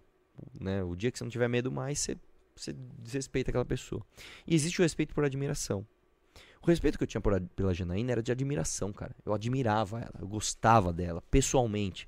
Era uma pessoa que eu me sentia bem em conversar, em, em pô, tamo junto nessa batalha. Pô, se- várias vezes a gente já discordou de várias coisas, mas beleza. Pô, quer mais que esse, o, o da prefeitura? Falei, Janaína, pô, tamo junto aqui há tanto tempo. Não, vamos apoiar o André. Tá tudo bem, beleza. Eu discordo de você nesse ponto, mas tá tudo certo. Né? Pô, não, tá passando pano pro Bolsonaro. Tá bom, eu, eu vou passar pano pra você então. Tá bom, beleza, não tem problema. Aí a pessoa te empurra do precipício assim, cara. Sabe, tipo, dá aquela jogadinha de corpo maldosa. Ah, ninguém viu. Não, ninguém viu, caramba, eu vi, eu vi o que fez. Então, assim, aí aí você aí você perde tudo, cara. Eu perdi a- completamente a admiração que eu tinha por ela, perdi o respeito e, assim. É bom dia e olhe lá. Hoje você continua sem partido? Não, tô no Não. Patriota. Tá no Patriota, Patriota. né? Você. Antes você era qual aquele que te expulsão? Você- DEM. O DEM. Qual, qual é a história do DEM? É importante sempre deixar, porque muita pergunta, por que que você não foi pro novo? Por que que você foi pro... A história é a seguinte. Bom, comecei a- a, crescer, tal, o Kim também, beleza. Ah, inclusive tem uma história muito interessante da Janaína nesse. Isso, isso é muito Então engraçado. já, já manda pra A Janaína me ligou. Ora, tudo bem, você vai se candidatar? Vou. Aqui, é deputado estadual. Ah, legal, vou te apoiar. 2018 isso. Pô, beleza, pô, obrigado, que ótimo. Que você precisar esclarecer pauta, demorou. Vamos sentar, vamos conversar. Meu, tô dentro de tudo. Beleza. Aí, tipo assim, o prazo para inscrição era tipo até as 14 horas para você se candidatar, algo assim. Ela me ligou tipo assim, sei lá, 10 horas da manhã. Oi, Arthur, tudo bem? Pô, eu vi uma mensagem de Deus aqui, uma intuição feminina e eu resolvi me candidatar. Ah, é aqui, a deputada estadual. Pô, Janaína, aí você vai acabar. Eu achei que não, eu achei que não ia ter espaço pra, mim, você e pra, ela, pro Sim, Partido Novo. Sim. Eu não sabia que entrar quatro deputados do Novo, eu com o segundo mais votado e a Janaína mais votada. Eu nunca ia imaginar que as pessoas que pensavam como a gente eram tantas. Eu achei que eu ia entrar na rabeira. Eu falei, meu, eu vou entrar ali, sei lá, se eu tiver 40 mil votos é muito. Acabou, foi beleza, tô ferrado, mas vamos embora. Pô, Janaína, caramba, hein, meu, você me avisa em cima da hora. Mas tudo bem, beleza. Mas, Só Só pra ver como- horas. é, Entendi. hoje a gente vê, né? Você acha que ela não pensou isso antes? Você acha que ela decidiu no dia? Não. Por que, que não falou antes, então? Enfim. O lance. é Mas que se dane isso também. Beleza. Bom, vamos candidatar. Cheguei pro Kim e falei, vamos dobrar tal, como é que a gente vai fazer? Aí o Kim falou o seguinte: olha, eu estudo direito, eu quero estar na CCJ. Eu quero estar na CCJ, que é uma comissão. Pra quem não sabe, todos os projetos eles não vão direto. Muita gente acha assim: vamos fazer um projeto para essa água, todas as águas serem embalagem azul. Ela não vai direto pro plenário, todo mundo vota tudo. Primeiro você passa na CCJ. Ó, é constitucional esse projeto? É. Depois tem custo, passa na finanças. Depois vai pra comissão temática, sei lá, isso aqui é saúde, vai pra comissão de saúde. Se passa em tudo isso aí, vai pro plenário. Por isso que demora tanto pra votar Exatamente. as coisas, passa anos e anos. E o Kim, eu quero CCJ, eu quero CCJ, eu quero CCJ. Foi conversar com os partidos. Qual era o partido natural pra gente ir? Partido Novo. novo. Partido Novo, você me garante a CCJ? Não. Pô, então não vou. Tá bom. Foi conversar nos partidos, o DEM garantiu. Ó, você quer a CCJ? Você vem com a gente, a gente- Só que até então ninguém sabia que a gente ia ser esse estouro de votos. Todo mundo achou que a gente ia ter, sei lá, 50, 60 ah, não, mil. Mas você já era grande na Ah, internet. cara, mas o segundo mais votado, o Kim, o quarto, Mas o Kim, então, imaginou. mas o Kim, o Kim, quando ele entrou, o Holiday já tinha entrado. E lembra que o Holiday entrou É, grande. não, mas ele entrou com, se não me engano, O se não me engano, com entrou 48 mil votos. Tá, E precisava de quanto? O mínimo. Era tipo, era coisa de. Ah, não vou lembrar é, era agora, muito pouco. Assim, 2016, isso cara. passou, passou sobrando. Holiday- Passou sobrando, passou então, sobrando. você já Mas- viu a força do MBL? Eu ali? lembro, que- eu lembro que quando a gente foi conversar, nem vou falar o nome do cara pra não queimar, mas a gente foi conversar com um dos líderes partidários, o cara bateu nas minhas costas e falou assim, Ei, Arthurzão, hein? Esse aqui é o homem que vai fazer, ó. Você trabalhar bem, você faz 150 mil votos, hein? Escuta o que eu tô falando, pode ir. E eu fiquei animado, falei, cara, mas já pensou 150 mil votos? Beleza. Então, ninguém achava que a gente ia ter esse voto. E o DEM falou um pouquinho, ó, CCJ é sua. Pô, beleza. Aí eu falei, bom, então eu vou pelo Partido Novo e dobro com você, Kim. Beleza? Cheguei no Partido Novo, vamos dobrar. Eu vou dobrar com o Kim, eu não... Não, pode. Falei, como assim? Não, não pode, só se o Kim vier pro, pro Novo. É mesmo, é? Aí eu falei, ó, eu também quero apoiar candidatos em outros estados. Então, por exemplo, eu tinha um, um menino que eu queria apoiar ele no Mato Grosso, que invadiu comigo aquele lugar do MST, e não existia Partido Novo lá. Ele ia pelo, se não me engano, pelo DC, Democracia Cristã do Emael. Que se dane o partido, se ele só dane. quer entrar. Eu vou apoiar ele, é claro. O cara tava comigo tomando tiro, cara. Sim. Não, não pode. Não, mas lá nem existe o Partido Novo. Não, mas não pode. Eu falei, então não dá. Então eu vou, por, eu vou pelo DEM. Vou dobrar com o no DEM. Dobrei com o, com no DEM. Pedi a comissão de finanças pro DEM, pra Lesp. Aí eles me deram um bonezinho. Não, Arthur, é sua comissão. Ótimo. No dia da nomeação, me tiraram.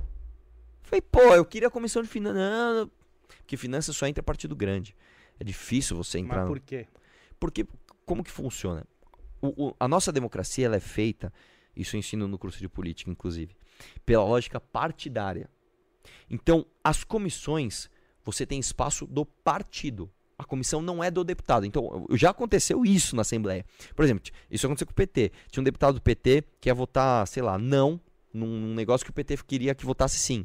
No dia da votação, eles tiraram um deputado e puseram outro. O que fala assim. é, ah. é do partido. Tipo, é que nem jogador de futebol. Tira o 10 e coloca o 9 e o 9 é já vem com a instrução. E mais, depende do, da anuência do presidente da casa. Então, por exemplo, sou presidente da, da, da Assembleia.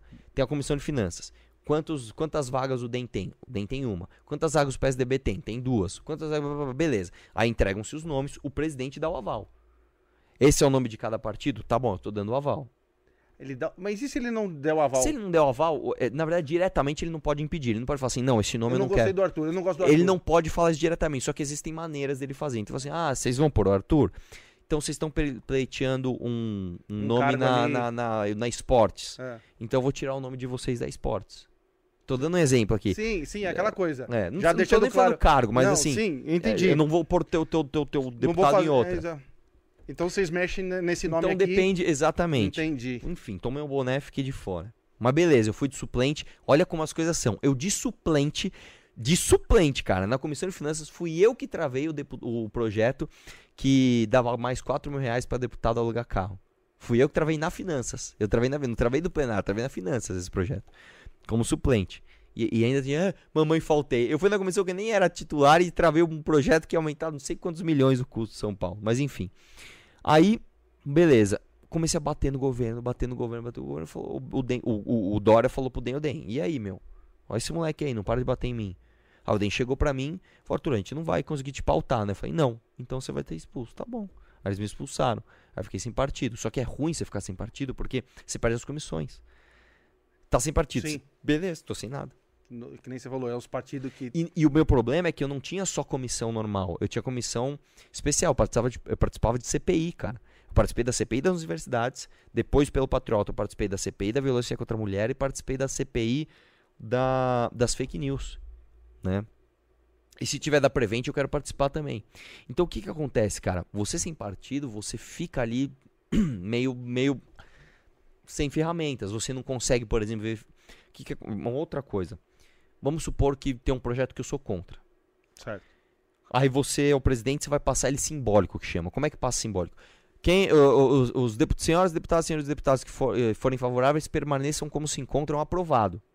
Acabou, foi aprovado. Isso é simbólico.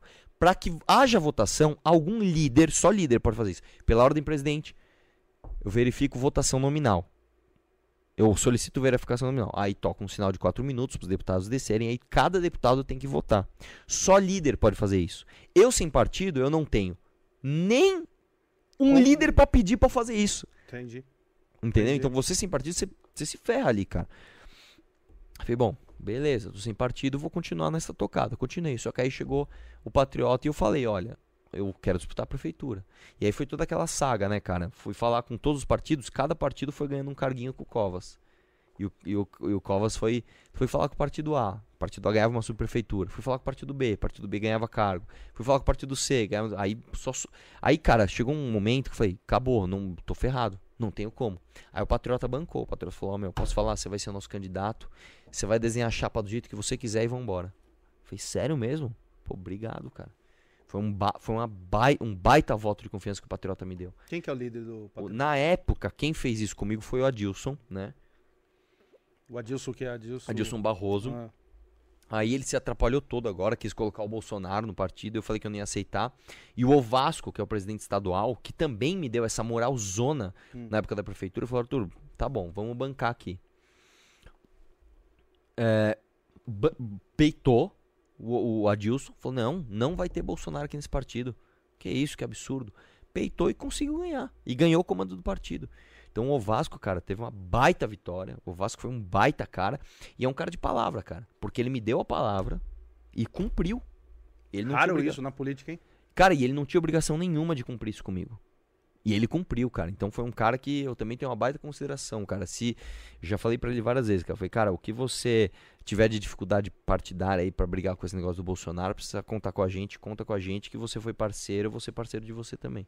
O ano que vem você vai sair pelo Patriota? Muito provavelmente sim. Não tem, hoje eu não tenho motivos para sair. A não ser, é, é, assim, as coisas mudam tanto, cara. Sim. Amanhã de repente cara... o PSL se fundiu com com Com quem que o PSL se fundiu? Com o DEM? Com o DEM. Com o DEM. Se fundiu com o DEM. Aí tá essa briga de comando, Milton Leite, com não sei o que lá, beleza. De repente o, o Moro aparece no jogo. Então é muita coisa. Mas, cara, com o Patriota tem uma parceria, assim, bem sacramentada. Os caras são, são, são firmes mesmo no, no, que, no que prometem. Entendi, entendi. Falando, falando nisso do, do novo que você tocou no assunto, o que, que aconteceu com o novo que virou hoje um, um, um, um partido do Bolsonaro que até o Amoedo não consegue sair candidato é. lá dentro? Na verdade é o seguinte, cara, eu tomo muito cuidado pra falar do novo, porque eu não só tenho uh, um carinho pela instituição, que isso aí se dane, mas eu tenho um carinho enorme por pessoas do novo. Eu sou, eu sou amigo pessoal de muita gente que é muito boa no novo. Né? Então, vou dar um exemplo, você pega o Rene. O Rene, ele é, ele, ele, é, ele é mais do que um colega. O Rene é meu amigo, além de ser meu sócio. Né? O Rene é um cara que, porra, inteligente. Nos cursos, né? A gente ah, faz curso cursos. junto. Tá. O Rene é maravilhoso. Você outro estacionamento. O cara é demais. Não, o cara, não, não, não, não.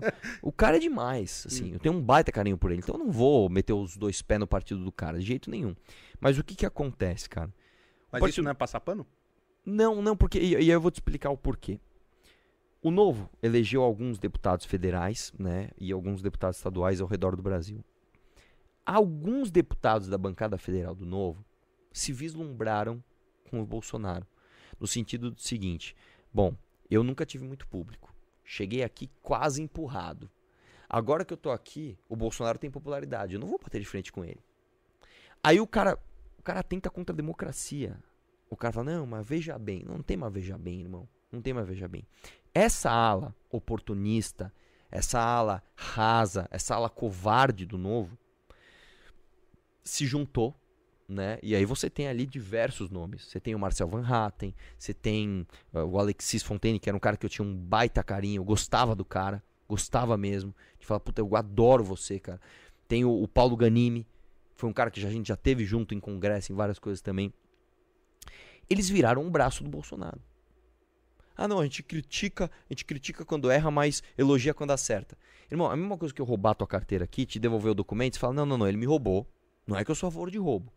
Mas oh, o cara me devolveu os documentos, meu. Pô, parabéns, meu. Parabéns aí, presidente. Ô, oh, meu, para, né? E existe uma ala corajosa do novo. Que é a ala quem? Do Rene, do Daniel José, do próprio Amoedo. Né? Que o Amoedo tem alguns problemas de liderança com, com, que é coisa deles, é coisa interna deles que eu não tenho, não tenho a menor ideia do que acontece, mas é uma ala corajosa que assim, eu vou defender o que acredito, independente da chuva que vier. E, e aí tá essa disputa lá. Fala, o que que vai dar? Não sei. Eu não tenho, eu não tenho assim, uma menor autoridade para falar do Partido Novo, porque eu não tô no Partido Novo, eu não conheço a, a, os meandros ali dos regimentos ali que, que, que move uma peça para outra peça para cá, mas claramente você tem um problema ali, e aí eu falo das pessoas que eu conheço, de uma divisão, eu diria até uma divisão de caráter, cara. Né? Porque enquanto você tem, por exemplo, pessoas que, meu irmão, o que, que o Bolsonaro fez? É errado, vamos bater. Ah, doeu, então vou bater mais. Você tem que falar, não, não, não bate nisso aí não, que. Deixa quieto, deixa... vamos falar, vamos falar, vamos falar de empreendedorismo, pessoal. O empreendedor no Brasil. Ô, oh, meu irmão, meu irmão, o cara tá invadindo o Congresso. Você vem me falar de. Ah, o empreendedor. Que. Meu irmão, para! Para! Né? O cara tá, tá, tá enfiando cloroquina, tá, tá pedindo propina em vacina. Você vem me falar de. Ah, para! Ah, não, porque veja bem, uh, uh, o Estado. Uh, para, cara, para. Não se abstenha, não seja covarde. Não se abstenha do, do, do, do debate que está rolando. Todo mundo quer saber por que, que, por que, que eu mantenho uma relevância. Porque eu não me furto dos debates que estão rolando. Cara, é espinhoso, é polêmico, é difícil de falar. Vambora, vamos falar. Quer falar do quê? Fala do que quiser aqui. Agora pergunta para um cara desse, pergunta para o Marcel Van Hatt o que ele acha da cloroquina. O cara não pode falar que cloroquina não funciona, cloroquina é uma fraude. Não pode. É, veja, o presidente ele acreditou em um remédio que infelizmente não obteve o remédio, o, o efeito uh, desejado, mas quem quiser, eu acho que deve tomar. Você entende? É a mesma coisa o Olavo falando de terra, terra plana. O Olavo não pode falar, terra plana é uma palhaçada. Olha, quanto mais eu leio sobre terra plana, mais dúvida eu tenho. Fica no muro. Fica no muro, ele fica no, no, no, no... Entendeu? Então esses caras, cara, é isso aí, velho. E, e, e aí eu até pergunto para muitas pessoas, até muitos filiados ao novo, sentiram isso, cara. Cara, cadê, cadê? Quem são esses, quem são esses, esses lixos? Eu não votei nesses lixos, eu votei em pessoas corajosas. Cadê os caras que eu votei? Cadê os caras no debate público? Não é à toa que esses caras, assim, eles ficam mendigando um público que eles nem têm. Porque o Bo... e, e é uma decisão tão burra, porque o Bolsominion não vota em Playboy do Novo. O cara acha que o Novo é um, é um, é um conjunto de banqueiro e, e tá a serviço do globalismo, sabe? O Bolsominion acha isso. Né? E nós, nós achamos que os caras são os covardes. Os que não, os que se abstiveram desse debate, que ficam buscando like de Minion. Os bons, todo mundo já sabe quem é. Eu não preciso falar aqui que o Reni é bom. Todo mundo já sabe que ele é bom. Eu não preciso falar que o Daniel José é bom. Todo mundo sabe que o cara é bom. Então, assim, a gente tá, a gente tá numa divisão, numa guerra em que não existe, não existe, não existe muro. Tem uma, uma rachadura gigante, cara. Você tá de um lado, você tá do outro. E acho que ficou bem claro, né? Quem tá, quem tá com Janainice, né, nesse momento. O novo é um novo PSDB? Eu não sei dizer isso porque a instituição, como eu te falei, eu não sei se ela tem salvação. Eu não sei, eu não sei, eu não sei como é que vai ser o futuro. Eu não sei se essa ala bolsonarista vai tomar conta do partido. Eu não sei se uh, uma ala não bolsonarista e anti-Amoedo vai tomar conta do partido. Eu não sei se o Amoedo vai recuperar o eu não, eu não, eu não nem, cara, e nem quero me meter porque isso aí eu tenho tanta coisa na cabeça. Eu não vou ficar me metendo em, em briga interna de partido novo. Mas o que eu acho é que alguns parlamentares do Novo, aí eu falo dessas pessoas, é, são muito parecidos com o PSDB até em termos de caráter. Né? Vamos fazer oposição ao PT, mas faz oposição mais ou menos, sabe? Igual a Écio. Em 2010, em 2014, o Écio não, impeachment é golpe. Deixa a Dilma sangrar, depois eu ganho a próxima eleição. Não, não é a Dilma que vai sangrar. Sou eu, meu irmão. Sou eu que vou sangrar. Então você põe a tua cara aí, a tapa e faz, e faz a, a porcaria da, da, da, oposição que a gente precisa. E nem para isso ele serviu.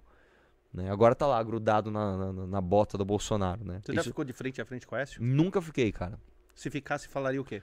Nada. Eu ia apertar a mão. E aí, beleza? Como é que tá? Espero que os bolsominions te reelejam. Pra você manter teu foro privilegiado.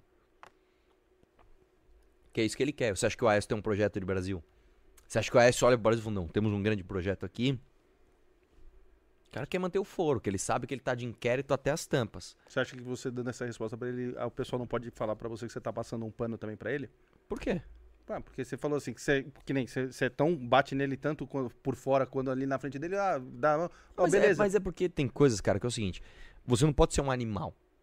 Se eu chegar pra um petista e falar, beleza, e aí, petista? Seu petista desgraçado. Os caras falam, meu irmão. Você é louco. calma. Então tem essa. Se eu tiver. E aí, tudo bem? Como é que tá? Ah, irmão, faça jus aí ao seu nome. Vai lá puxar saco do Bolsonaro pra você manter teu foro privilegiado. É isso. Você conheceu o, o, o Bolsonaro antes da, de ser eleito, Conheci. né? E você conheceu ele ali. Qual que é a diferença antes e depois agora? E é, o que, que você, como você rebate a, a galera que fala que vocês é, traíram o movimento, traíram, vocês pegaram carona no Bolsonaro e depois agora viraram a cara para ele? Cara, uh, em 2018, em janeiro de 2018, a gente falou precisamos de um candidato à presidência. Eu não quero Bolsonaro, nem eu, nem eu, nem eu. Beleza, a nossa turma não quer o Bolsonaro. Vamos procurar quem? Vamos ver o Dória, vai. Vamos conversar com o Dória. Pff, em, sei lá, em uma conversa a gente falou: não dá. Não dá, não dá, não dá. Traiu tudo que não tem convicção. Não dá. Dora não dá. Vamos para quem? Vamos pra Moedo. Pô, Moedo é um baita, cara. Na época, a estratégia não bateu. Lembra que eu te falei aquele negócio de apoiar e tal? A gente uhum. falou, cara, o, o, o Amoedo não aprendeu ainda a fazer política. Agora ele tá, cara, 10 milhões de vezes melhor. Mas, pô, não dá. Como é não dá? Cara, vamos fazer quem então? Meu irmão, vamos atrás do Flávio Rocha. Flávio Rocha, vocês estavam com o Flávio Rocha. Vamos apoiar o Flávio Rocha, que foi, vou te falar, cara, foi tipo empurrar um elefante morro acima. Entendi. Dificílimo.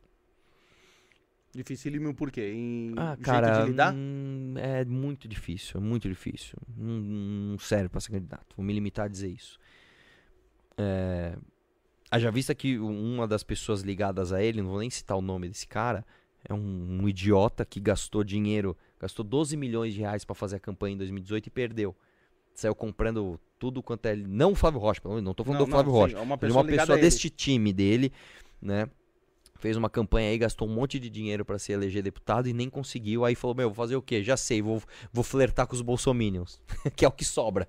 Tipo assim, meu irmão, eu não consigo enganar ninguém. Pra onde eu vou? Quem é a turma mais burra que tem. Puta, vou enganar esses bolsominions, falar que eu tô aqui com, com, com, com mito.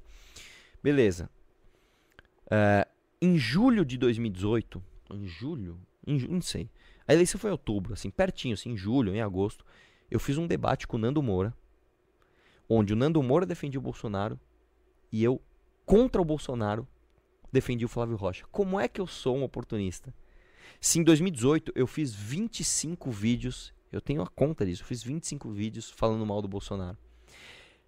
Aí a pessoa, ah, não, mas você foi lá na casa dele, fez a minha. Irmão, eu já estava eleito, isso foi depois da eleição. O que, que aconteceu? No primeiro turno, eu votei no Moedo, e declarei voto. Falei, eu vou votar no Moedo, eu não vou votar no Bolsonaro, vou votar no Moedo. Beleza. Fiz campanha pro Flávio Rocha, tal, falei, não voto em Bolsonaro. No primeiro turno falei, vou votar no Moedo, votei a Moedo, ganhei. Ganhei com o segundo deputado mais votado. Eu podia ficar em casa. Meu irmão, o deputado estadual ele só assume 15 de março. São seis meses, irmão. Você pode ir pra praia e ficar olhando o céu. Eu falei, não, cara, vamos trabalhar contra o PT. Vamos lá. Aí, o Ger... olha só como as coisas são. O Jerônimo Gergen, um deputado do Rio Grande do Sul, falou: Arthur, o, o pessoal do Bolsonaro tá pedindo pra gente ir lá tirar uma foto com ele e mostrar um apoio. Eu, você, o pessoal do Partido Novo. Vambora, vambora. Entramos no avião e fomos. Segundo turno. E a Arminha, isso é o mais incrível, cara. Eu falei, eu tava zoando o Bolsonaro, falei assim, você é, é, é baitola, você é petista, falei zoando pra ele. E alguém filmou esse Eu não fiz a Arminha. Ó, me, vo, vota em mim aqui, tô com mito, hein? Isso não existe. Eu já eu falei para todo mundo. Se vocês acharem um vídeo assim meu, fazendo arminha, falando que eu tô com o Bolsonaro para votar em mim, eu, eu, eu, eu, abro mão do meu mandato hoje, eu, eu excluo meu canal da internet. Não tem. Esse dia eu já tava eleito, foi na casa do Bolsonaro, eu zoei pra ele, falei, ah, é seu petista, fiz isso, zoei ele pra ele mesmo. Apoiei no segundo turno, beleza, ganhou. Janeiro de 2019, ali a gente já falou, foi cagada. Assim, a articulação da reforma da Previdência era uma piada, cara. Era, não era assim. Era, não era um, era um pesadelo. Era um pesadelo. Tipo, Bolsonaro tem que passar a reforma. É por mim eu nem faria reforma. Não fala isso. Não, ainda tem muita gordura para queimar dessa reforma. Não fala isso, cara. Assim, é de uma burrice. Então, isso eu tô falando antes da má intenção. A burrice já ficou clara ali. Aí teve a manifestação em maio de 2019. Que aí a gente rompeu de vez, falou que era um absurdo. Tá, tá, tá. Inclusive, ele traiu todas as pautas da manifestação. Coaf com o Moro, ele traiu. Lava Toga, o filho dele desarticulou. Reforma de um trilhão e meio, ele mesmo enxugou. E tinha mais uma pauta que eu sempre esqueço, enfim, esqueci. É, o que, acontece, cara? Aí a gente começou a ver, depois disso, mais do que a burrice, a má intenção. Falei, não, esse cara não é burro. Esse cara, ele é burro e mal intencionado. Aí começou a sair um monte de coisa. Aí começou a sair coisa do Flávio. Aí, aí foi ladeira abaixo. Aí é petista na PGR, limitação de delação premiada, juiz de garantias, enfim, aí, aí você já sabe todo, todo o refrão. E aí, meu irmão, tá cada dia mais claro, o cara é um traidor. Cara é um traidor. Eu desafio qualquer um aqui a dizer uma coisa boa que o Bolsonaro fez pro combate à corrupção. Aí a única resposta que você fala é não fez corrupção. Você não tem como falar isso. O único cara que pode investigar o Bolsonaro é o PGR. Ele colocou um petista que livrou ele e o, o, o Renan Calheiros de um inquérito, cara. Então, Traidor. Entendi. Como é que você vê o Paulo Guedes? Traidor também, cara. Paulo Guedes é uma fraude. Paulo Guedes é uma fraude. Paulo Guedes ele foi mordido pelo bichinho do poder. E, e não só isso, né? Ah, o Congresso não deixa. Mentira. Congresso não precisa de aprovar. Você não precisa de, de Congresso para aprovar mais de 50 privatizações estatais. A TVBC é uma delas. O Paulo Guedes sequer mandou fazer isso. Ah, mas o Bolsonaro deixa. Não é isso não, cara. O Paulo Guedes é, é assim, olha as asneiras que ele vem falando. Naquela reunião ministerial, o que, que é aquilo? Aquilo é um ministro, pelo amor de Deus, aquele lixo falando aquele monte de besteira. E pior do que isso, são os, os, os charlatões de uma parte da Faria Lima, não todos, que tem muita gente na Faria Lima que é bom, mas uma parte da Faria Lima que vende otimismo, que vive de vender otimismo, sabe que o país está indo para a ladeira, ele fala, não, não, tá indo bem, viu? Tem estátua do Guedes ali na, na no, no, escritório, caramba. Já sei de quem você tá né? tá falando. É, não é só ele, né? Não é só ele, tem vários outros. É, isso, aí, isso aí é charlatão, cara. Isso aí é charlatão mesmo. Mas, meu irmão, é o seguinte, o país está afundando. O que, que eu ganho? Eu ganho com corretagem? Então vende. É isso. É isso. Não, não é à toa que a empresa do cara, desse cara e de outros ligados a ele, não, não decolam na bolsa. O cara não é o gênio dos investimentos? Cadê que a ação do cara só cai? Esses caras, né, que são parte da nossa elite, são, são cúmplices, cara. Porque estão vendo o país ir pro buraco, estão lá, é Guedes, herói, isso é um mito mesmo. Isso, queria ser PMF mesmo, tua missão tá cumprida. Não, é isso aí, deixa o dólar estrumbar, tua missão tá cumprida. Não, imagina, deixa a bolsa cair, tá tudo ótimo. Não, imagina, deixa o PIB com crescimento desse tamanho, tá, tá maravilhoso. Não, não, porque o PIB está crescendo. Onde o PIB está crescendo? Onde? Pega o PIB em dólar. nós somos um país agroexportador. Certo. Então eu exporto aqui, sei lá, um quilo de soja. Tô dando exemplo, vai um dólar. Não, sim. Um quilo de soja, um dólar. Se o dólar agora vale sete reais, vamos supor que valia um. Um quilo de soja, um dólar, um real eu exporto um quilo de soja, um dólar, sete reais. Ó, oh, tô vendendo sete vezes mais, tô produzindo... Não, você não tá vendendo sete vezes mais. É que tá mais caro. O teu produto tá sete vezes mais barato. Sim. É isso, o nosso PIB em dólar tá um lixo. De todos os países emergentes, nós somos o pior em crescimento de PIB. Ah, a pandemia. A pandemia foi pro mundo inteiro, irmão. Foi pro Brasil, foi pro mundo inteiro. Então, cara, não tem desculpa. Gasolina tá esse preço, botijão de gás 150 conto, carne 50 conto. Tá maluco, bro? Por que, que a gasolina, botijão, carne tá tão caro é, de uma forma que a gente quase nunca viu? Ó, a gasolina tem lugar que bateu 7. Porque o dólar tá caro.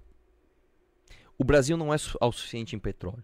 Ponto final. A gente tem que trocar o petróleo daqui com outros tipos de petróleo. Aí, cara, a gente vai entrar em 200 mil assuntos, mas é basicamente porque a gente tem monopólio da, do refino da exploração e do refino. Só que a nossa exploração foi pegando tipos de petróleo cada vez mais, mais, é, é, cada vez mais diferentes.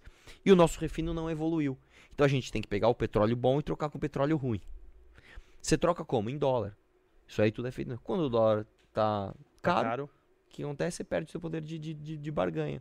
Que acontece? Tua gasolina sai mais cara na produção, fora o imposto. Aí eu, ah, o mito, é, isso é culpa do ICMS.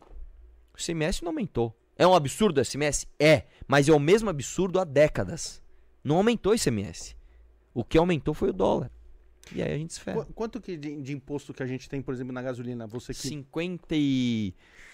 50 e uns quebradinhos. Isso é de imposto? De imposto. Metade é imposto. Metade de um metade valor é do, da gasolina é imposto? Metade do valor da gasolina. Mais da metade. Mais da metade. 50 Você põe 100 pau no seu carro? Hum. 50 é gasolina. 50 40 é imposto, e pouquinhos, vai. desculpa. Tá. 50 e pouquinho é imposto. Caraca. Quando, quando a gente. E o do gás? Você também. Mesma tudo, coisa. Mesma coisa do Porque dólar? o gás, ele também é do, do petróleo e ele também é cotado em dólar. Então tem tudo isso. Só que aí você fala, e a carne? A carne é outra história. A carne é porque o Brasil tá numa pindaíba do caramba. A gente não tem uh, o PIB crescendo. A gente não tem essa exportação toda que a gente acha que tem. Não tem, cara. Então a carne tá cara, porque produzir a carne é cara, a ração fica cara, tudo fica caro começa a ficar tudo. Põe uma coisa na sua cabeça. Quando duas coisas aumentam, tudo aumenta: energia e combustível. Aumentou a energia um pouquinho, tudo sobe. Tudo. Essa água aqui sobe. Aumentou a gasolina, essa água também sobe. Ah, mas essa água não é feita de gasolina, não interessa. Apesar que a garrafa tem, pede, essa sim. garrafa é, mas sim. enfim, para chegar aqui ela chega como? Caminhão, então, etc. pronto. Então, gasolina, é, combustível e energia subiu, subiu tudo. E é isso. Quem vai ser uma terceira via pro ano que vem? E quem vocês acham, assim, quem você espera que seja? Quem você sei, gostaria? Cara. Não sei. Não sei. A terceira via tá atrasada. Todos os representantes estão atrasados. Não só nas representações midiáticas de aparecer, ir para debate, fazer vídeo, mas também nas conversas. Pessoal muito devagar. Ah, estamos atrasados, cara. Estão atrasados. E vou te falar. Ah, isso favorece o Bolsonaro. Isso favorece o Lula. Lula. O Bolsonaro tá decaindo. O Bolsonaro acabou de sair uma pesquisa que ele perdeu 10 pontos percentuais nos evangélicos. Bolsonaro acabou, cara. O Bolsonaro. Segundo acabou. turno, eu vi que ele, um monte de gente ele não, não ganha. Né, Imagina, o Bolsonaro. Cara, pensa uma coisa. O Bolsonaro quase não ganhou do Haddad em 2018, quando ele ainda era um mito. Como é que ele vai ganhar do Lula agora? Não tem como, cara. Então. Acho, acho muito difícil. Mas não sei. Vamos, vamos. A gente tá batalhando pela terceira via. Eu, eu tô, eu tô, tô puto. Tô puto com, com a terceira via. Tô puto mesmo, assim. Mas, mas quem que você daria um nome? Você, o Arthur? Cara, não dá pra falar. Eu, eu, você eu, votaria eu, no, eu no votaria Moro? no Moedo. Eu votaria no Moro. Eu, aliás, votar é uma coisa. Fazer campanha e acreditar no projeto é outra. Hoje, se você põe Lula, Bolsonaro e qualquer outro nome, eu voto no qualquer outro nome. Ponto. Então, Lula, Bolsonaro e Moro. Moro. Lula, Bolsonaro é Moedo. Moedo. Lula e Bolsonaro é Mandetta. Mandetta. Agora, acreditar no projeto é outra história. Fazer campanha e pá, pá, pá. Eu quero que essa terceira via se una logo e tenha um projeto. Tá difícil, tá todo mundo atrasado. Eu tô brigando muito para isso. Esses dias, cara, eu te falar, eu fiz um bate-volta de carro pro Rio de Janeiro para fazer uma reunião. Nós estamos no veneno para fazer isso, cara. Nós estamos realmente pra, trabalhando para é, isso. Sobre terceira via? Então, vamos ver se acontece. Cara, desculpa só de perguntar. Não, que horas são? Não sei. Que a gente precisa. 8 18 é. Vou Quanto liberar. Você precisa sair? Preciso. Tá. Deixa eu. Tem pergunta? Deixa eu passar para as perguntas. Manda, Manda aí, abraço. por favor. Manda aí. Deixa eu ver aqui, ó. Se tiver fácil. O, o hum. Cortes mandou assim, ó. Arthur, o que você achou da privatização do Liquigás por 4 bilhões? Foi bom? O lucro, Ca... de, o lucro dela é de 1,2 bilhões no ano. Quatro anos ela se paga e o gás não abaixou. Cara, não, desculpa, não tô sabendo disso. Não tô sabendo, mas assim, a conta não é tão reta assim, tá? Quanto a empresa tem de lucro? 1 bi.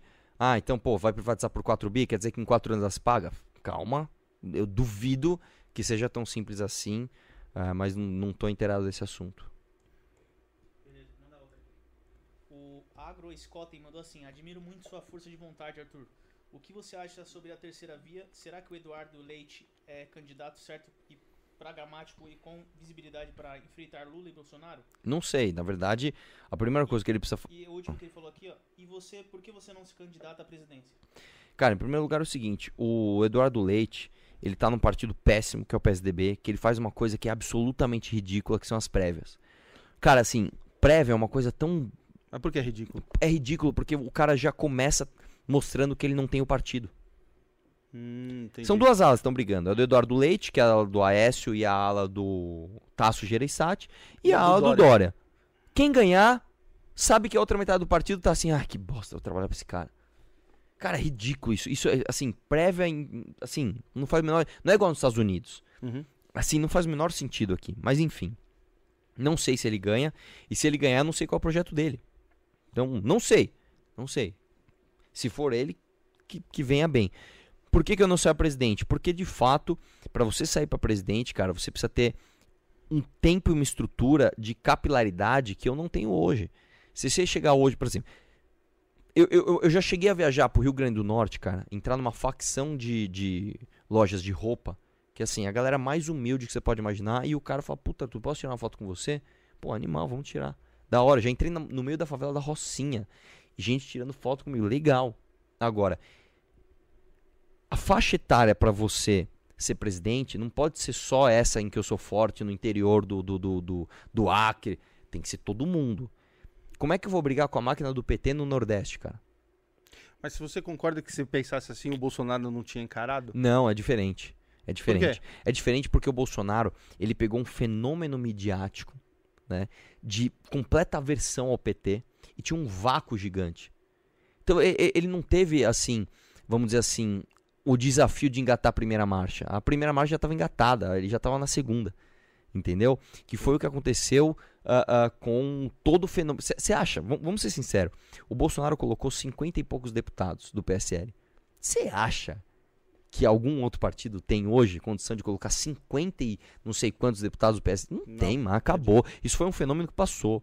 Né? E o Bolsonaro foi um dos responsáveis por, uh, assim, dissecar esse fenômeno aquela esperança que a gente tinha, cara, ele, ele jogou na lata do lixo. Muita gente tá cansada a ponto de falar, meu, eu nem vou votar.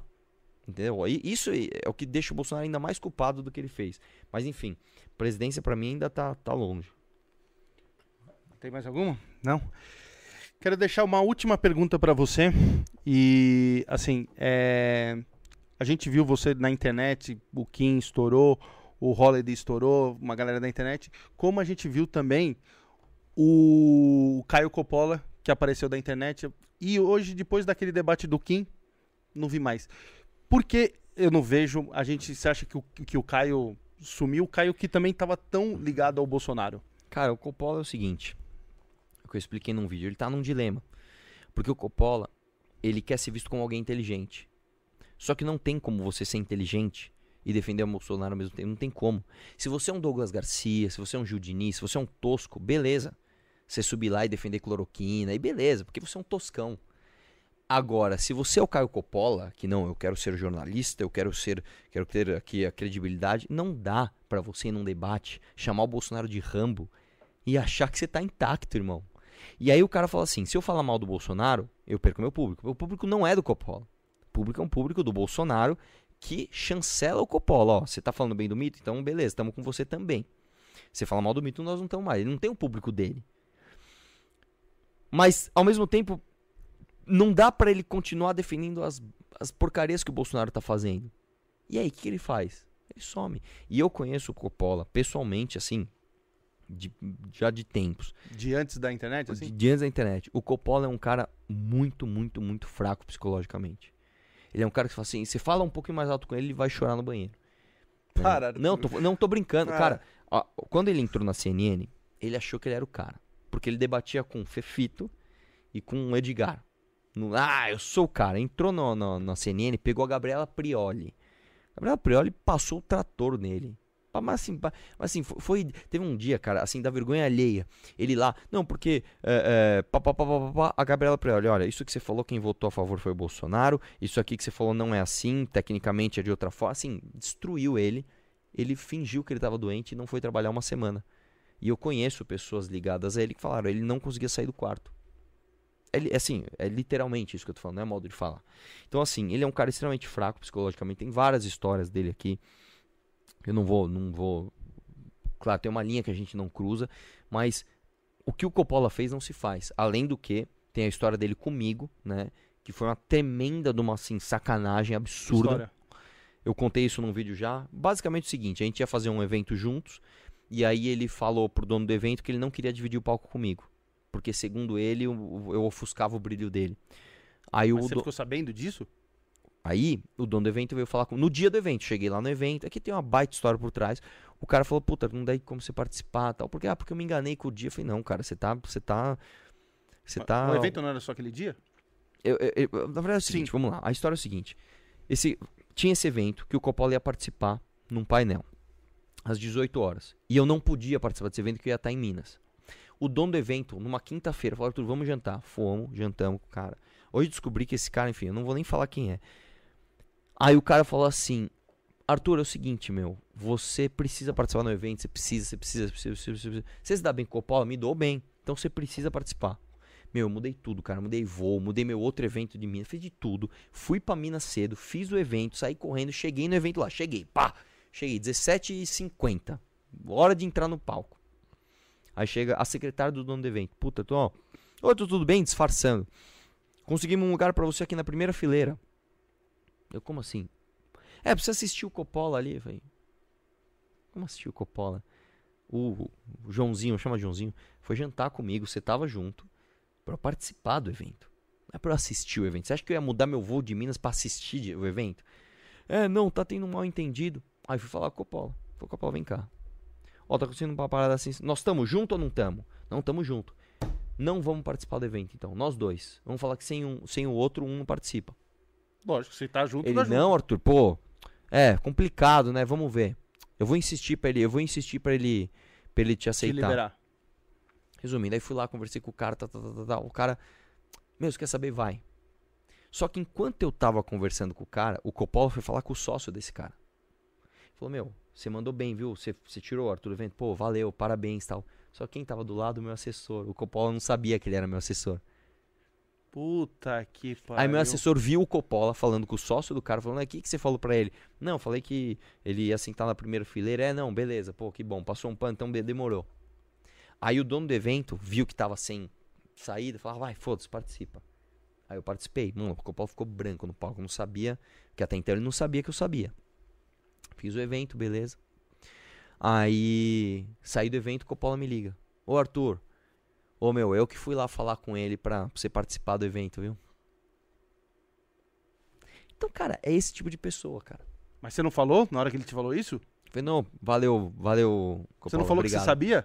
Obrigado. Um abração, velho.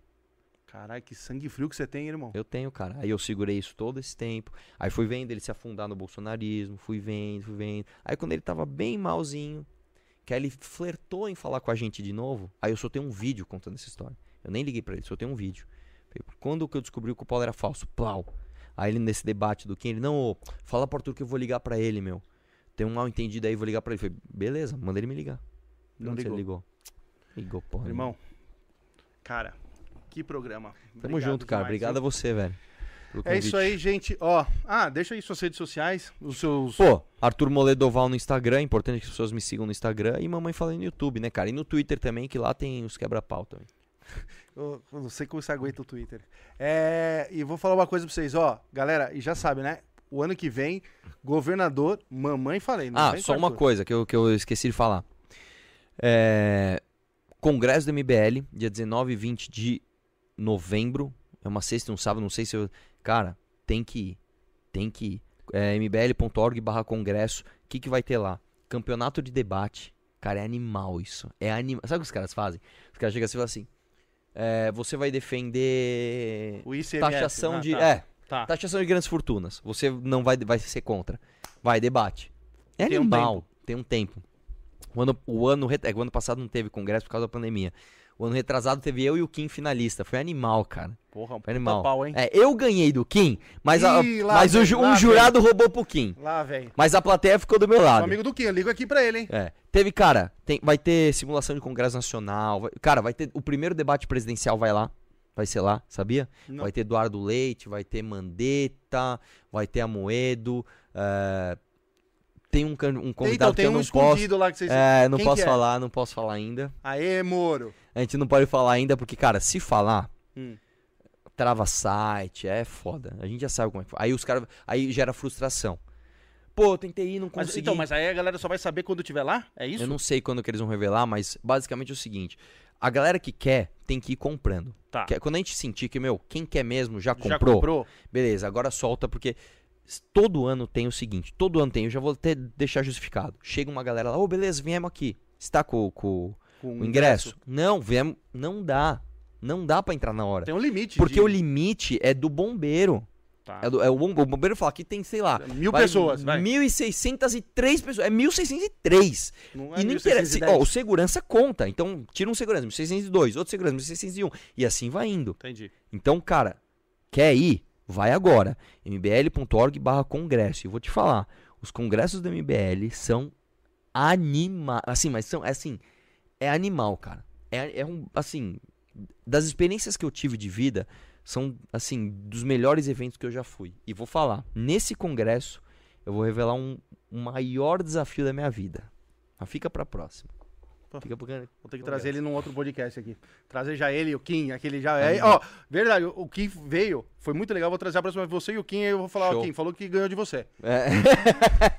Tem esse vídeo na internet, inclusive. Tem? Então tá. Gente, obrigado mais uma vez.